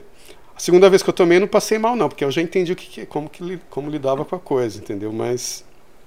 Mas entendeu assim, tipo, subjetivamente, você, tipo, você acha Não, que ob objetivamente, estado... porque é uma questão de energia mesmo, de manter a coluna reta e respirar o tempo inteiro como se estivesse é, meditando, entendeu? Você uhum. respirou errado, entortou a coluna, a impressão que dá é que dá como se tivesse torcido, é, a torcida a torneira e a água começa a estourar a mangueira, e aí você começa a ter um monte de paranoia e piração, né? Não, é ali sempre com a, com a mente em Deus, respirando, você tem que estar o tempo inteiro ligadaço, senão você passa mal, entendeu? Cara, a, a, vez, a vez que eu hesitei. Na verdade, assim, ó, vou te falar assim, eu, eu, não recomendo por quê? Porque é a mesma coisa de eu recomendar para você, ó, vai no helicóptero e faz ele te jogar em alto mar com salva-vida murchando. você vai alguém te joga em alto mar e te larga lá sozinho, você com salva-vida, ele, ele perdendo o ar, murchando. É a mesma coisa, cara. Você fala assim, vou morrer, entendeu? alguém pode te encontrar, pode te salvar ou não, entendeu? É, é lógico que, que na Ayahuasca tem lá, o pessoal tá cuidando, você não vai morrer, mas a, a, a, o que vem na sua cabeça na hora é que você tá ferrado, entendeu? Mas é mesma... essa, o Alexandre, você foi no mesmo coisa do Yuri, na União, a União do Vegetal? Não, eu fui na Arca da Montanha. Azul, Nossa, nem conheço isso. É uma das, da, das, como fala? Esqueci agora, dos é, sismos que rolam. no Rio de Janeiro, é. Ah, e a dose é mais fraca porque é menor? Ou é outra? Não, é porque ela perguntava se você é a primeira vez, se você queria a experiência completa. Era assim que ela falava: você quer a experiência completa ou você quer algo mais tranquilo, saber como é que é e tal. Eu falei: ah, eu quero algo mais tranquilo. Porque eu, eu é. tenho horror de vomitar, eu não queria só vomitar, é isso que eu não queria. Daí eu pedi um negócio mais tranquilo, mas foi tranquilo demais para mim. Mas para todo mundo que estava lá, passou por não, alguma coisa. E sabe o que foi o divertido? Coisa... Ah, não, desculpa, continua. A única coisa que aconteceu, assim, mas eu acho que eu, talvez seja um efeito psicológico até, não sei. E tava todo mundo dançando lá e eu tava no chão sentado, né? Depois que eu tomei o negócio. E eu ficava olhando para as pessoas dançando e pensando, ai, eu devia ser assim, que nessas pessoas dançando. Mas eu não sou assim. Esse é o meu problema. É, Esse cara, é uma revelação. Paranoias bobas, né? Não, o Neo Vegetal fica todo revelação. mundo sentado, é diferente. Porque a União, a, o Santo Daime fica todo mundo bailando, eles não te deixam viajar. A União do Vegetal não, te deixa viajar, fechar o olho e você até sai, para a impressão que você dá que você está fazendo uma projeção astral, entendeu? Agora o Santo Daime não, fica lá aquela coisa esquisita, né? O que aconteceu comigo na União do Vegetal é que o pessoal falou, leva cobertor que baixa a pressão, você vai sentir um puta frio, né? E ao invés de levar um cobertor, em vez de eu levei um saco de dormir. É que o saco de dormir que eu, uso pra, que eu usava para escalar montanha. E entrei dentro do saco de dormir, que foi uma grande burrada. Porque quando me deu vontade de vomitar, não tinha como eu sair correndo para fora da tal da igreja, entendeu? Eu, lá, eu nem ia fazer corrida de saco né? dentro da igreja. Eu simplesmente virei, botei a mão no chão e buá, né? E quando eu fiz isso, cara, eu fiz umas, umas três golfadas assim. Cara, eu desenhei um dragão no chão. Aí, como eu comentei depois pro pessoal, e os olhinhos dele eram os dois pedacinhos de queijo de um sanduíche que eu tinha comido antes, entendeu? Mas ficou perfeito. É aquela alucinação sua, né? Ou sei lá o que, né? Da, que do negócio que você tomou. Eu vi o dragão desenhado no chão perfeito. Depois que eu botei o dragão para fora, nossa, eu fiquei assim, no céu, entendeu? Mas até eu botar o dragão para fora, que eu desenhei ali no chão, e aí vem uns caras com um balde jogar serragem, ou seja, uma coisa comum, entendeu? Aquilo ah, que aconteceu. Caramba. Eu fiquei sem graça. Na hora o cara, não, tranquilo, jogou lá serragem em cima e pronto. Aí você fica naquela igreja super aconchegante com cheiro de vômito. Vá pra missa e comunga, é muito mais, muito melhor. Você falou o negócio de que os ateus passam um mal bocado, mas o Joe Rogan tá lá, né? Sei lá, 15 anos tomando DMT. Ah, é porque ele deve ter aprendido a manter a coluna dele reta, respirar e tal, mas, mas cara, ele tá 15 anos fazendo isso? Acho que sim, não? Ah, não, pelo amor de Deus. Eu não sei como que, que, que uma coisa dessa funciona, porque todos os caras que eu conheço que passaram mal eram caras que, não, na hora do segura na mão de Deus, ele não tinha onde segurar. E entraram em paranoia, aí você se encolhe e plá, passa mal, entendeu? Eu, eu sempre fico curioso, né, cara? Porque o, o Joe Rogan, ele é, ele é o, o, o vértice de, de várias coisas que são bem interessantes, né? Que são bem interessantes. Uhum. Mas ele permanece com essa coisa bem cientificista, né? Esse é o, é o, é lado que eu, é estranho. Não ele não é agnóstico, na verdade? Eu não sei, eu não acho que ele seja ateu. Ele, talvez ele seja agnóstico, não? Tipo assim, um cara que está querendo, ele está lá tomando, esperando Deus aparecer para ele. Não é assim, né? Não vai dar certo. Eu não sei, ele me parece, me parece bem cientificista, né? Tudo, tudo tem que ser bem explicado cientificamente. Eu acho que ele ah. chamou aquele físico bem chatão, né? Eu nunca. Neil deGrasse Tyson. É, é engraçado que você já sabe na hora quem é, não tem outro. Né? pois é. Tem, você já viu também o podcast do, do Jordan Peterson falando sobre alucinógenos? Eles falam eu não sobre, vi ainda. sobre cogumelos, sobre ayahuasca, né? DMT, né? Eles, aí ele fala que os caras estão estudando de novo, entendeu? Aquela coisa, sempre vai e volta, vai e volta, né? Você já viu aquela história? Eu, eu, eu vi, acho que um thread no Twitter sobre isso. Parecia uma coisa meio, meio teoria da conspiração, assim, alguma coisa assim, meio paranoica quase, mas que tentava associar sinais de que no sei lá, quando estivesse próximo do apocalipse, alguma coisa assim, ia ter um, um retorno dos alucinógenos, porque seria um, um jeito de se re reconectar com ah. o lado espiritual contra Deus, assim, tipo, com, seria tipo uma coisa, tipo uma espécie de desvio da verdadeira religião. E eu não sei, oh, teve uma época que teve um thread desses que esse pessoal que, que é, trata isso como uma religião mesmo, cara, eu observei esse pessoal, eles é, são assim no dia a dia. É, tem um problema com a esposa.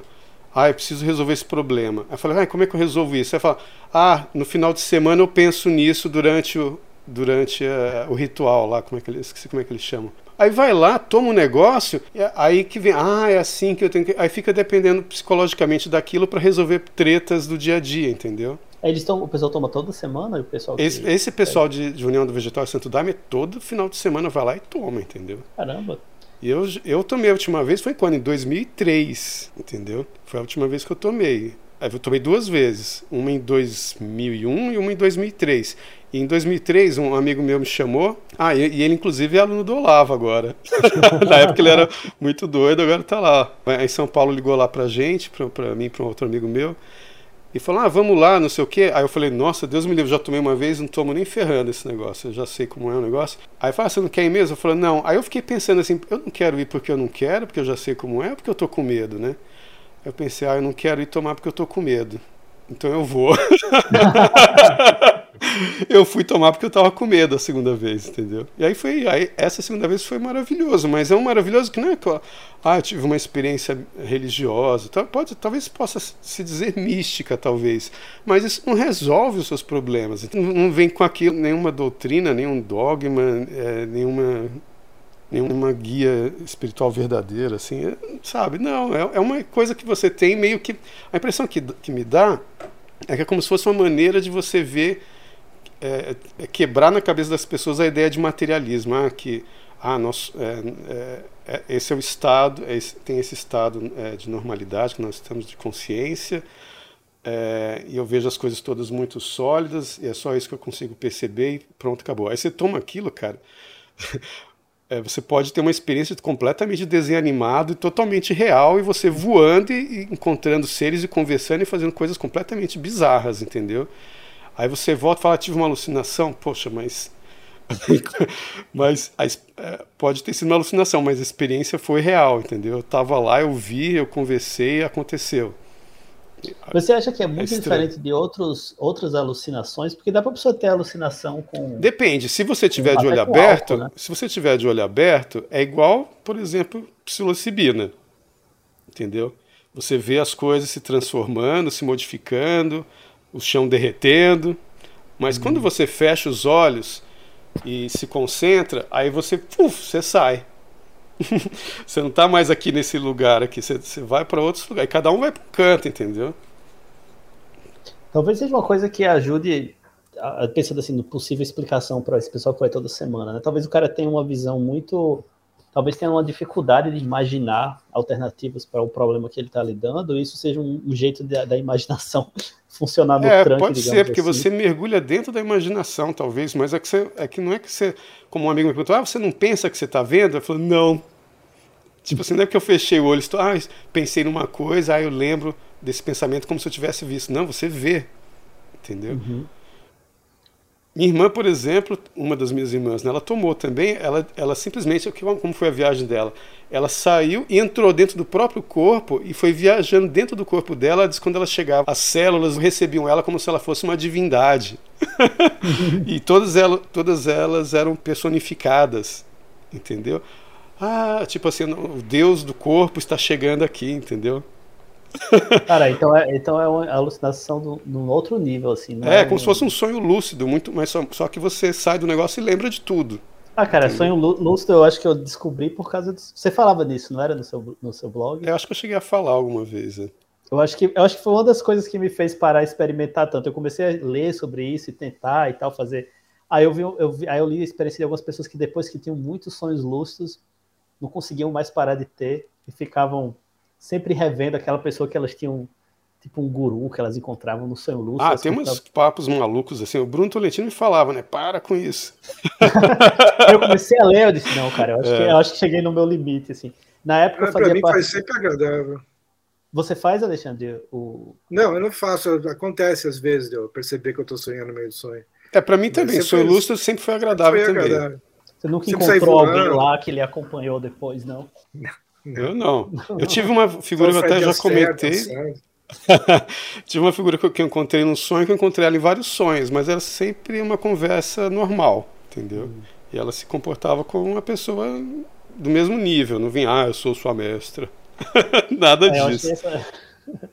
achei essa parte foi o que eu acho que eu comecei a. Na época eu fazia parte de um grupo de yoga, meditação, essa coisa, faculdade de humanas, psicologia, então tinha todas as as maluquices eu, eu participava lá, né? E, uhum. Só que aí teve uma hora que eu comecei assim, chegando mais pro final, eu disse, não, cara, acho que já, já experimentei demais. É, essas coisas das... podem ser ótimas para um demônio vir bater na sua porta, né? é, é. Isso, que, isso, que, eu fiquei assim, cara, uma, uma, pessoa que fica aparecendo o tempo todo, eu não sei se eu quero, se eu quero conviver é. com essa pessoa pro resto da vida. Parece um pouco um é. encosto aí. É, não, tá louco. É, essas técnicas, esse tipo de técnica é muito, funciona muito, né, cara? Assim, eu lembro que eu fui para uma de. Eu fiz coisa de bioenergética, várias escolas corporais, coisas. Ah, eu tenho curiosidade sobre bioenergética. Você sentiu, funcionou para você? Você achou interessante? Cara, é, eu fiz uma aula que era uma bagunça. um que era uma bagunça que eu não senti que funcionou, mas todo mundo ia lá para arranjar namorada. Era, era o objetivo. Então, uhum. era o, o, o, professor já tinha simplificado e normalizado a coisa quando eu cheguei lá, mas antes era bem, bem bagunçado. Assim, ele, ele lamentava os. Toda aula ele lamentava os, os, dias, os antigos dias onde eles podia colocar todos os alunos é, é, de cueca e calcinha, que fazia a coisa fluir muito melhor, mas não deixa mais ele fazer isso. Então, eu acho que talvez tenha sido um bom exemplo. ou, é, ou, seja, ele já não estava no auge da, da, da energia dele, da bioenergética, quando eu cheguei lá. Mas depois eu fui para um seminário que foi muito curto. E foi uma experiência muito doida, cara. Assim, eles, eles fizeram. Eu não lembro exatamente o que era. Eu sei que você fazendo uns movimentos e, e, e cantando, fazendo uns, bar, uns sons e tal, umas vocalizações. E eu sei que tem uma hora lá que ele fazia você entrar em contato com emoção profunda. Cara, todo mundo começou a chorar. E a princípio eu estava bem cético assim, disse: não, isso não vai funcionar comigo. E depois eu comecei a chorar também, assim, descontroladamente, como poucas vezes eu chorei na vida. E eu fiquei, cara, de onde veio isso? Assim, eu não sei nem por que, que eu tô chorando. Isso, isso parece aquela respiração holotrópica, né? Pode ser que tenha sido isso. Eu não lembro exatamente. É bem parecido com isso, que eu, que eu também me meti nisso. Você... Mas eu fui uma vez só. Mas comigo, aí comigo não aconteceu nada, entendeu? Eu fiquei só formigando, que você fica respirando muito rápido e profundamente, assim, né? Eu fiz ah, aquele negócio do Wim Hof? Oi? Respiração Wim Hof? Eu não sei, o pessoal chamava de respiração holotrópica, eu acho que é o nome. Eu, não, eu, eu, fiz isso, mas eu não sei se foi nisso que, que provocou a crise de choro na todo, nem todo mundo, aliás, mas eu entrei nos que e aí, aquilo me deixou meio assim, eu disse, caramba, que coisa toda assim, porque eu nunca senti uma tristeza tão profunda uhum. sem saber por que eu estava triste. Aí eu achei isso estranho, disse, não, Assim, eu não quero fazer isso de novo, não, assim, porque parece muito uma manipulação de um lado da sua personalidade que você não uhum. controla, assim. Não sei se isso faz parece. bem, não. É, Enfim, eu, eu não gostei desse isso. negócio. E eu não gostei de ver os outros também, porque também foi isso. Um monte de gente chorando e gente é, que viu, teve umas alucinações. Que é como se fosse uma overdose de oxigênio, pelo que eu imagino, sabe? Pode ser que seja, pode ser que seja. Né? Porque você sabe quando você mergulhar, né, e, for com um tanque só de oxigênio, você tem alucinação, né? E você pode até morrer, uhum. né, no mar, né? Que aquele negócio vai ferver no, na sua cabeça, né? Eu tenho a impressão é. que é isso, uma hiperoxigenação do cérebro. Aí as pessoas começam a pirar também. Não, é, pois é, uma, droga, uma sala toda de não. gente, uma sala, sala toda de gente chorando e gritando, urrando. Eu fiquei, cara, não. eu tive essa experiência. Eu, eu, tive essas experiências assim na época do curso, né? Mas aí quando chegou no final, eu fui ficando mais chatão, né? Eu disse, ah, não, quer uhum. saber, eu não quero mais sair experimentando tudo, não. Eu quero é, o problema dessas, dessas e... coisas é que você sempre vai encontrar um monte de gente muito maluca, entendeu? Ness, nessas coisas. Nesse negócio de inspiração não sei das quantas, na Huasca, não sei o que. O pessoal pode até ser sério lá, o pessoal da União do Digital, Santo Daime, mas aquilo atrai maluco. Entendeu? É. E esses malucos, se for com a sua cara, ele pode ficar no seu pé também. Aí é um encosto vivo. entendeu? Acontece também. Então, assim, não é um, não são os ambientes muito assim que eu acho propícios é. para você para crescimento espiritual. A não ser que Deus esteja querendo te ensinar a lidar com loucos, entendeu? é, isso é verdade. E tem gente que enlouquece do processo, né? Teve alguns surtos ao longo do curso lá, que eu, no curso de psicologia, a gente viu algumas pessoas perdendo as estribeiras. Aí quando chegou mais pro final, depois eu fiquei, ah, eu vou, né, eu fiz essa coisa super burguesa, né, vou casar, ganhar dinheiro. aí, é. aí fui cortando meu tempo de meu tempo com o pessoal mais maluquinho. É a vida real. Lucas, né? perguntaram no perguntaram no Twitter para você sobre o 5 by 5. Daí eu lembrei. Eu estava pensando, na, na internet em inglês, das pessoas conservadoras de direito e tal, tem muita gente que faz bodybuilding, né? E que, que levanta peso, né? Uhum. Mas na internet em português conservador isso não tem muito, tem um pouco, mas não tem tanto assim, né? É, mas você é uma das poucas pessoas que, que falam né, em português sobre, sobre levantar peso, você seguia o método 5x5, não é? Uhum, Você pesquisava métodos e dietas diferentes e tal.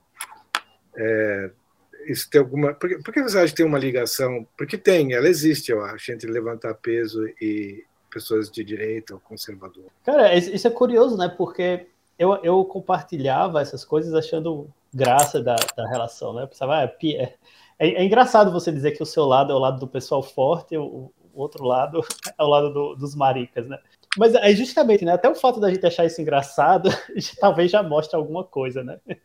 Mas assim, eu não sei explicar por que, por que ter essa relação tão bem, né? Eu já vi várias possibilidades, né? Pessoas dizem, ah, será que tem a ver com o nível de testosterona? E, e, e, talvez tenha um pouco a ver, né? Porque uma coisa que eu penso muito é assim, é que o, o, motivo que faz a gente acreditar numa coisa raramente é a própria coisa. Eu sei que é uma, uma frase talvez estranha, mas assim, a gente tende a justificar nossas opiniões achando que a gente tende a justificar demais, sabe? Eu acho. Isso é uma das minhas crenças básicas, é que as nossas opiniões nascem de outro local. E as pessoas não sabem disso. As pessoas dizem, ah, eu sei porque eu sou de esquerda, eu sou de esquerda por causa disso. Ou então eu sei porque eu sou direita, eu sou direita. Diz, não, essa explicação você está me dando depois que você já era de direita.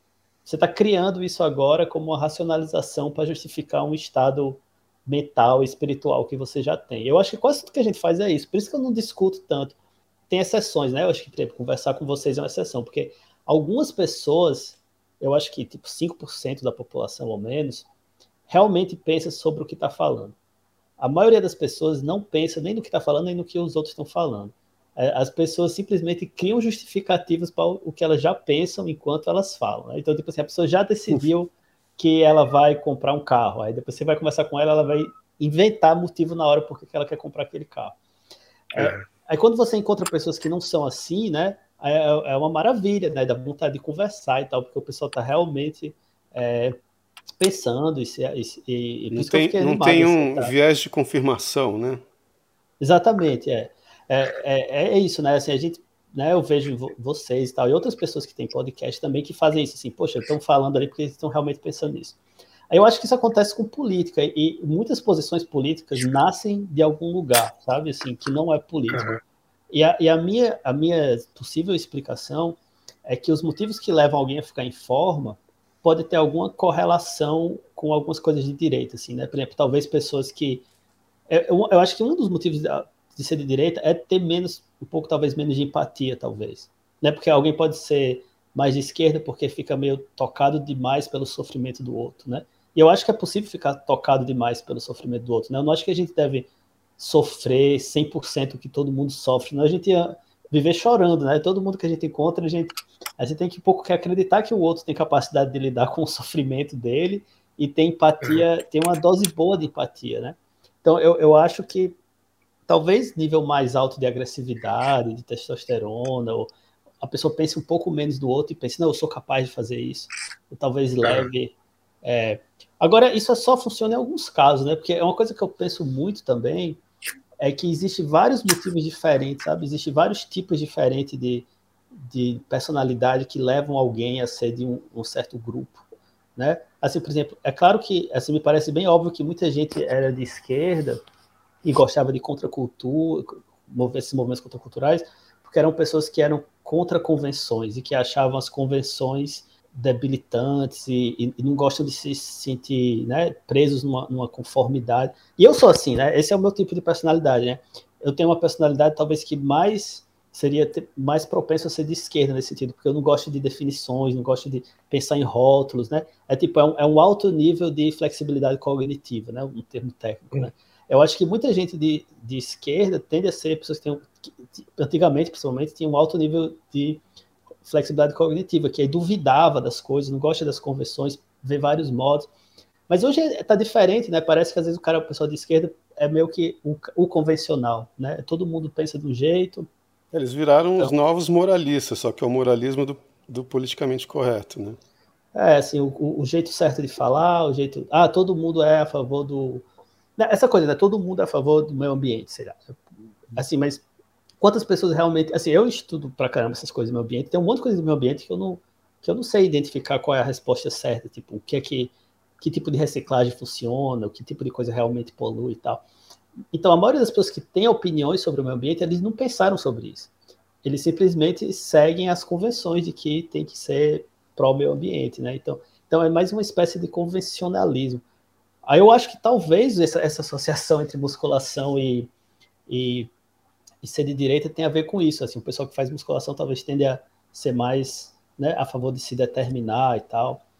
Ah, é, eu não sei, talvez. Eu, eu, eu gosto um pouco, assim, eu, eu tenho, digamos assim, minha visão pessoal do mundo bate com isso, né? Assim, bate com essa ideia assim, de que eu acho que o que existe mesmo são pessoas, né? E o que existe mesmo, e assim, a substância da vida são ações individuais. Então você ficar forte é combina com essa minha visão de mundo. E isso é uma visão um pouco meio de direita, entre aspas, né? Dependendo de como você definir direito. Mas assim, eu, eu, até falo mais do que isso, eu, eu sempre me sinto um pouco mal, porque eu, eu, falo tanto sobre isso, mas não malho tanto quanto eu falo. eu acho que eu precisaria uhum. ser mais forte, assim. Eu não sei se o, se o, se o BAP é, é, um cara fortão mesmo. Eu sei que ele fica compartilhando aquelas fotos daqueles caras super fortes, mas Falam assim... que é, né? Tal, tal, Quem viu ele, ele... Ele é assim? Supostamente é assim. Ah, então... Então, assim, então eu não posso ser tanto quanto ele, porque eu tô com a barriguinha aqui escondida no ângulo do, do vídeo. Mas, assim, eu, eu, eu, eu, eu não é, acho que é... É porque tem que fazer também o levantamento de chopps. É. Pois é, a minha, a minha barriguinha é mais causada pela. pela Isso aqui é água, viu? Deixa eu só falar. Hã?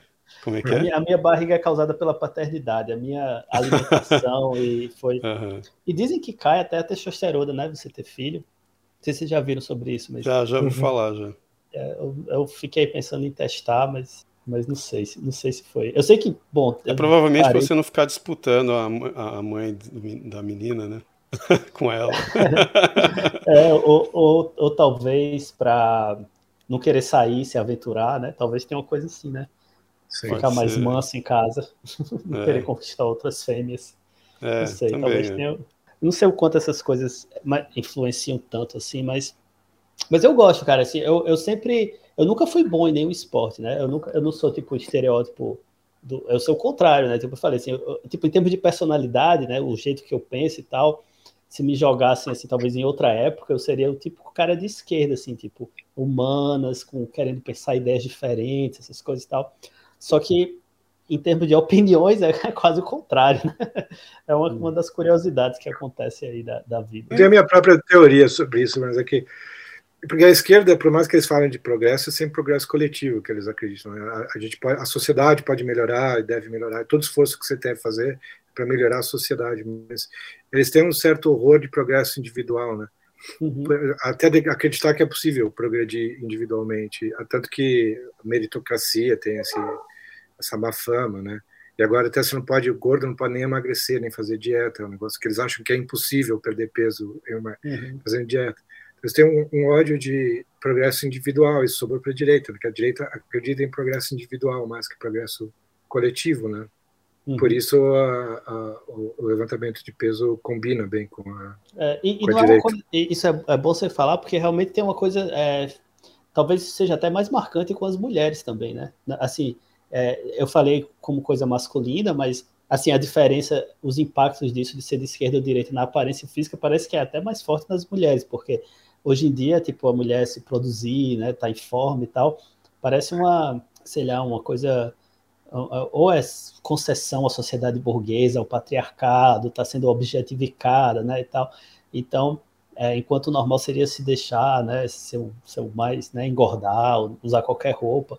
Então não é só exatamente coisa da testosterona, mas eu acho que é, tem isso mesmo, assim, também. De, é, mas assim, só um comentáriozinho estético, assim, contanto que elas não fiquem com coxas de jogador de futebol.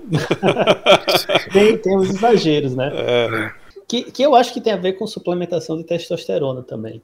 Porque é, eu, eu, eu, assim, não, não que, É, para construir músculo, nisso. produz testosterona, né, o corpo, né?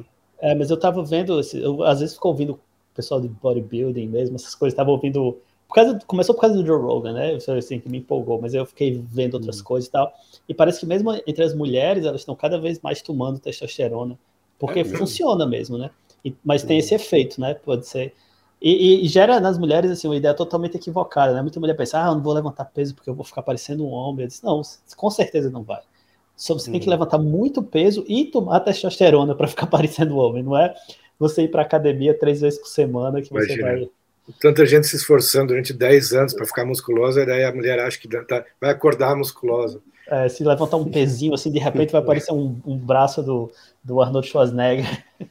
Mas que tem muita coxa de jogador de futebol nas mulheres, tem. tem, tem, tem. Mas eu diria que também é um fenômeno de direita brasileira, porque brasileira especificamente, porque mulher de esquerda acho que não tem isso. É, é verdade, essa coisa também de perna é uma coisa bem brasileira, né? Uma obsessão. Até, até quando eu, eu olho esses né, canais de YouTube de musculação e tal. De vez em quando, quando aparece é, um brasileiro convidado, é para falar de agachamento ou alguma coisa assim. A gente tem uma fixação com, com a, parte, a parte de baixo do corpo. é, eu, eu acho legal, era assim, eu, eu sempre fui assim, ruim né, em atividade física e eu tive muito, muitos problemas assim de. Eu tinha muita alergia o tempo todo, né? Eu tinha sempre alergia e tal, e, e era meu provavelmente é correlacionado no sentido de que ninguém sabe explicar nenhum dos dois. Assim, eu tinha asma quando era bem novo, aí passou, sumiu, que normalmente não é comum sumir asma, mas para mim sumiu. E aí eu passei 15 anos com muita alergia. E eu não fazia muito exercício e tal, porque eu não tinha muito fôlego, não, não, não tinha muita energia. Né? Eu até gostava da ideia de fazer, mas eu era ruim em tudo. E aí, já, já bem mais velho, acho que com talvez 28 anos, eu comecei a experimentar com várias dietas assim e tal. E aí, quando eu, eu, fiz assim um corte total assim, de um monte de coisa, comecei a comer só carne e verdura, minhas alergias melhoraram muito. E aí depois eu descobri que assim uma enfermeira, assim, eu fui para mil médicos e nenhum explicava nada, entendia nada, mas uma enfermeira me disse, olha, pode ser inflamação generalizada. Assim, é, não é um termo muito aceito, mas você deve ter um nível alto de inflamação, talvez seja ou glúten, ou, seu, ou falta de sono, e no, no, caso provavelmente era falta de sono, né, porque eu tinha apneia e não sabia. Aí ela sugeriu, disse, não, fa, fi, fi, faça isso, fique sem comer pão, sem comer quase nada, e um tempo. Cara, de fato, assim, minhas alergias sumiram, assim, praticamente eu tenho mais alergia. Eu, eu, tinha, eu tinha tanta alergia que até hoje aqui em casa eu encontro é, antialérgico vencido de anos atrás, porque em todos os cômodos da casa, todas as gavetas têm antialérgico, assim, porque eu usava dia sim, dia não. E a minha maior neurose na época era que um médico me passava antialérgico e o outro dizia para não tomar demais por causa dos efeitos colaterais. E eu vivia nisso. Eu não sei se eu tomo. Ou seja, a alergia era assim: 90% do ano eu estava com o nariz entupido. E aí depois eu fiz isso, cara, passou. Aí me deu um monte de energia, aí eu comecei a fazer atividade física. Aí eu acho que entra nessa coisa, né, de acreditar no progresso, na pessoal e tal, se melhorar. Só que eu não conseguia antes, né, porque eu estava todo doente. Aí quando eu melhorei, eu fui, fiz jiu-jitsu, fiz, fiz outras coisas, assim. Eu uhum. gostaria de fazer mais, só, só não tenho muito tempo, né? Assim, eu tenho dificuldade, assim, de cuidar, porque assim, eu tenho que cuidar da, da menina, né? Assim, eu fazia jiu-jitsu à noite, mas agora eu tenho que botar ela para dormir à noite, né? Talvez quando ela ficar maiorzinha, conseguir adormecer só, alguma coisa assim, eu vou, vou voltar. Você leva Você ela para fazer jiu-jitsu também. Cara, eu, eu, eu, eu, sou favorável, assim, eu acho que é um, esporte bom para as mulheres, assim. É, é, é, estranho, né? Eu até comentei já isso, eu acho que no Twitter, que é um pouco estranho. Eu sei que o Alexandre já comentou também sobre isso, assim. Jiu-jitsu é um esporte, é um nível de contato físico estranho, assim, para uhum. o dia comparado com o dia a dia normal, né? Sim. Você, você nunca, né, sente uhum. o cheiro de outra uhum. pessoa que você não estiver morando, né? E esse cara tá esfregando o nariz no meu ouvido, né? pois é. Assim, e é, é um nível acima de, de, de judô até, né? Porque mesmo no judô vocês têm um, eu fiz um pouquinho algumas aulas, você se encontra e já joga, né? No jiu-jitsu uhum. você cai em cima, né, enfia a cara na, na, bunda de outra pessoa, né, por acidente, né, mas acontece, né, é, é, tem, né, leva pancada nos ovos, né, tem tudo isso faz parte. Uhum. E fazer isso, aí tem os dois lados, né, tem o pessoal que vai ficar, ah, isso é coisa de gay, né, porque você tá, você é... e não tem nada a ver, né, cara, assim, é a coisa menos erótica possível, porque você tá no, uhum. no, no, no, no, ação, né, uhum. mas é estranho também quando você faz com entre um homem e uma mulher, né? Porque você fica assim, pô, eu tô meio que é, invadindo um espaço pessoal, né? Você fica tem uma certa tensão aí também, assim, pelo menos eu, eu assim, algumas pessoas não ligam, né? Eu fico meio cheio de dedos assim, de ou melhor, não querendo que tenha dedos envolvidos, né? Com medo de pegar em qualquer coisa que não pode pegar. Então é, é meio estranho, né? Mas assim, apesar disso, né? eu acho que isso é um, uma espécie de bloqueio social que a gente tem. Né? Não que eu seja super naturalista, né? Então, mas assim, eu acho que é, é, legal ultrapassar isso, né? Porque não é tão estranho assim, se você parar para pensar, né? É só outra pessoa, né? Não, não é porque você. Imagina, né? Assim, é, é, é uma, uma, artificialidade que a gente tem também, né? Uhum. Só porque você nunca. Realmente você só chega tão perto assim de outra pessoa se você for, sei lá, transar com ela. Mas, não, mas se você está numa situação de luta, não é porque ou você vai virar gay porque o cara chegou muito. É, você já devia ser meio gay se estava faltando só chegar perto. E mesmo com outra mulher, né? Não é porque você está perto de uma mulher que vocês vão começar a transar no meio de, um, de, um, de uma eu, cheia de pessoas. O que eu vejo, quando eu vejo os vídeos dos caras lutando com mulheres, a impressão que eu tenho sempre, quase a maioria dos que eu vi, é que os caras ficam, parece que dosando a força, meio que não que e aí acabam apanhando. Entendeu? Parece é. que eles não sabem se podem botar força demais ou não querem. É... Ah, eu, eu, eu faço isso, né, cara? Aí eu... as mulheres estão nem aí e pega o cara e pum. Ah, é, quando, quando eu quando eu tava né, treinando e treinava com mulheres, essa é uma parte muito antiga do cérebro, né? É, algumas se chateavam, né? As mais né, feministas, uhum. empoderamento, se chateavam uhum. comigo. Elas diziam, não, não vou me quebrar, você não vai me quebrar, você pode fazer força. Uhum. Mas eu nunca fazia, cara. Eu ia 5% da energia e aí não funciona tão bem, né? Mas, é, mas a, a, eu acho que quem faz artes marciais sério também percebe que tem um motivo para isso, né? Uhum. A, a, diferença de força física entre homem e mulher é brutal, né? Assim, uhum. é, é só, é só no, no, no em quem não lidou com conflito físico nunca que acha que uma mulher pode, pode vencer um homem. Hum. Assim, até pode, assim, em situações assim, extremas. Assim, né? tendo o mesmo conhecimento da, da arte marcial, né? Porque, por é, exemplo, tem mas... um monte de mulher aí que anda batendo em bandido, né? Estuprador. É, exatamente. Porque o cara não é. sabe porra nenhuma. É, se for, eu, eu diria mais, se for jiu-jitsu, né? É, jiu-jitsu. Eu, eu, acho muito mais eficiente que todo É, exatamente, né? é. Porque o jiu-jitsu uma foi uma das, das razões do jiu-jitsu, de ser né, do jiu-jitsu, é justamente alguém com menos força conseguir pegar alguém mais forte, né? É, e funciona. É, mas mesmo assim, eu, eu, li em algum lugar que você ter 10 quilos a mais de peso é equivalente a uma faixa, tá? uma faixa acima. Descontando tudo, você ter 10 quilos de peso é a mesma coisa que você ter um, um grau, uma faixa acima uhum. do lutador de jiu-jitsu. É, é, tem algo assim mesmo, e é bem visível, assim, né? Eu, eu não saí da branca, né? Começou a pandemia, eu parei. Se fosse, assim, uma mulher faixa preta, ela, ela me venceria. Mas uma outra mulher faixa azul, se eu tivesse, assim, determinado a tornar a vida dela difícil, seria difícil mesmo. Uhum. Porque o, o, peso, o peso pesa, é assim, o peso pesa, né? O peso pesa muito, né? Assim, faz muita diferença. Às tanto vezes até que, você tanto só... que tem, né, a posição lá de 100 quilos, né? o golpe que você as, vai dar. As categorias? Você Não, 100 quilos. Tem uma, uma posição do jiu-jitsu que chama, que chama 100 quilos, a maneira que, ah, você, não, que você põe o peso em cima da pessoa. Né, peso. É, você pressiona a pessoa com o seu corpo, você esticado, deitado ah. em cima da pessoa. Né? Ah, cara, eu fui. Eu, eu sofri, sofri embaixo do cara de 100, 100 quilos. É horrível. Se você não vê a diferença. Outro comentário que parece meio, meio gay, né? Também, mas. Você cara, acorda assim, igual é... o, o, Steve Martin com John Candy naquele filme Planes, Trains e Automobiles, né? Você lembra dessa cena? Eu não lembro dessa cena, não. Eles acordam dormindo em conchinha. No, eles, foram, eles, ficam no mesmo no quarto de um hotel lá e só tinha uma cama estreita de casal. Eles estavam voltando para o dia de ação de graças, não tinha outro lugar para dormir, dormir ali, só que eles acordam dormindo em conchinha. E o John Candy com a mão é. entre duas almofadas, é, entre dois travesseiros, que na verdade não eram dois travesseiros do Steve Martin. Né? É. A cena é pois é, boa. não, é, é uma experiência estranha. É, é, tem esse estranhamento do contato físico, né? Suor, né? Às vezes até pode ter sangue, né? Não, não tão comum, mas aqui a colar alguém sangra, né? Uhum. mas principalmente suor, mas tem também o, o, medo de ser quebrado, né? De ser uhum. tem um, um medo é, do confronto que é, é, muito diferente, né? A gente não passa por isso na vida normal, né?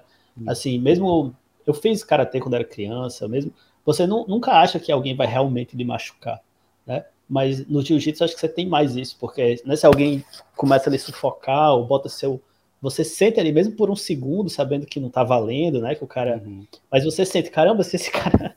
se esse cara der uma louca nele e ele puxar, eu posso, sei lá, quebrar meu braço aqui. Uhum. Então tem esse. Durante um segundo é como se sua mente para de funcionar, sabe? Você vai no modo sobrevivência. Eu, eu achava isso bem legal, assim. Foi uma experiência para mim muito diferente do que eu tive. Eu fiz boxe também pouco tempo, mas é, é bem diferente. É, é, mais atlético, é mais rapidez, que eu sou horrível, uhum. né? É, assim, a, a minha eu tenho muita facilidade em gerar força, em levantar peso. É, eu ganho massa muscular rápido, mas eu não sei explodir, sabe assim? Uhum. Eu não sei essa coisa do kung fu, da, né, de corrida mesmo. Sou, sempre fui ruim nisso. Uhum. Mas, mas eu acho legal, cara. Assim, eu, eu acho que faz, faz assim um bem-estar. É, é, não, não tão profundo, talvez, uma mudança quanto uma ayahuasca da vida, assim, não é uma transformação tão mística, mas eu, eu acho que, que dá, um, dá uma certa alegria de viver, você ter, é, saber que você pode usar seu próprio corpo, sabe? Às vezes é, é um pouco isso, assim, que eu, que eu, que eu tenho esse meu, essas opiniões anti-intelectuais. Né? Eu sou, assim, o estereótipo talvez é você olha para mim, é o estereótipo do intelectual, né? vive lendo, estudando e tal. É, a melhor maneira assim, que... de, de, perder esse medo do confronto é você apanhar. Depois que você apanhou e não morreu, você fala, ah, até que não é tão. que eu, que é. eu fui espancado uma vez, entendeu? Então, assim. Foi mesmo. Eu tenho, eu tenho até um. calcificou meu nariz num lugarzinho meio errado aqui, assim, né? Mas, Mas foi uma, quebraram meu nariz. Adolescência? Ou... Não, foi em 2005, já adulto, já, já, adulto já entendeu? Mas, mas enfim, o que eu estou querendo dizer é, é, depois que você passa por isso, você fica assim, ah, era isso? entendeu? Isso que era apanhar, até que não morri, tá, tá tudo bem, vai. Pois é, mas eu não, não, respondi a pergunta que o cara fez, que era quanto tempo eu levanto, que eu tenho que criar uma mística, que eu sou mais forte do que eu sou realmente, realmente sou. O, o, o, meu, o meu deadlift é, tá fraco, assim, eu, eu acho que eles têm aquelas proporções, né? Você só é respeitado se levantar três vezes o seu peso no deadlift, uma coisa assim. Ah, eu achava que era uma vez e meio o seu peso, né? É, três pode, vezes. Pode, não, pode ser uma, uma vez e meio. Eu não, não, sei qual é. Assim, eu sei que eu estou tão longe que eu, que eu, que eu nem olhei. Eu, a minha área assim, mais problemática é a, é a, coluna. Eu já machuquei duas vezes a coluna, uma vez jogando tênis, outra vez fazendo deadlift. Aí eu, eu tô pegando bem devagar, assim. Esse é o, é o meu peso, é o meu, meu pior levantamento, assim. Mas você tá malhando, Alexandre? Eu sei que você também gosta dessas coisas. Eu voltei agora, mas ah, no início da pandemia eu perdi bastante peso, daí eu voltei, daí eu falei, ah, vou ganhar músculo, né? Vou aproveitar que eu tô magro e vou ganhar músculo. Daí, só que eu fico obcecado em ganhar músculo e começo a comer como um porco. daí eu, eu, eu, eu, ganhei músculo, né? eu ganhei barriga gigantesca. Daí eu parei tudo agora durante uns quatro meses, meus músculos desinflaram na, na hora. desinflaram mesmo, é horrível ver as fotos de quando eu estava mais musculoso e agora eu me sinto deprimido. E agora eu estou tentando perder peso e, e manter o, o, pouquinho de músculo que eu tenho, mas eu voltei para academia agora. É só você ver mas é uma sensação muito agradável, do... eu adoro. É só você ver as fotos do cara que fez lá os é, 300 de Esparta. Lá. É, é Gerhard Butler, aquele cara? É, é, é. Tem a... Gerhard, você porque ele é francês, que... não sei. Não, o... Eu achava que era Gerald, mas pode ser que ele tenha alguma coisa de francês, sei lá. É, não sei, eu sei que, que tem, tem aquelas fotos dele depois da musculação para fazer o filme, depois que ele já fez o filme, um ou dois anos depois, ele na praia barrigudo, né? É. Esses, esses, caras tomam, tomam para fazer filme, eu também tomaria, né? Mas obviamente eles tomam esteroide, né? É, e, e, eu acho que até compensa o risco, né? O cara de repente ficou ali milionário e eu já vi que os, os, riscos de saúde não são também, dependendo do que a pessoa toma, não são tão grandes quanto. É, eu li isso também. As novas gerações né, de, de, de, drogas são melhores, né, menos arriscadas. Eu não, não cheguei assim, eu não, não tenho assim tanta preocupação assim com, com, com essa parte de. Porque para mim é fácil ganhar músculo, né, então eu não me preocupo muito com isso. Eu só eu acho chato, eu gostaria de ser mais magro. Para o jiu-jitsu faria diferença, mas eu não estou sem tempo de treinar, então não faz tanta diferença. Mas, mas é, é legal, cara. Assim, uma das coisas que eu vou voltar a fazer certamente é o jiu-jitsu. De repente ficar mais forte é você o, o, o, tentar ser o. Eu acho que eu já perdi a idade de ser o BAP brasileiro. Não tem mais como eu ficar tão forte assim, não. Deixa eu só fazer um comentário aqui. Parece que a gente já está chegando a umas três horas de conversa, quase, impressão minha. É, a gente precisa liberar é. o Lucas também. Não, por mim tá tranquilo. Agora a gente estourou é. aí. É, não, três horas é demais, porque meu computador nem aguenta para editar isso. Mas, pô, cara, obrigado por me convidar. Assim, eu, eu adoro, cara, adoro ler as coisas de vocês há, sei lá, 20 anos já. É, por aí. Né? Tudo isso. Por aí, por aí né? É. 2002. Não, eu também sempre, sempre li as suas coisas também, cara. Sempre leio. Faz tempo. Eu, eu digo que é, eu brincando que é, eu sou tipo, eu considero o irmão mais novo dessa, dessa geração, assim, porque não é uma idade tão tão diferente assim, mas era o suficiente para vocês criarem os blogs antes de eu, de eu começar a escrever, né? Então eu sou aquele o irmão mais novo pentelho que fica lá imitando os irmãos mais velhos. Não, beleza, Lucas.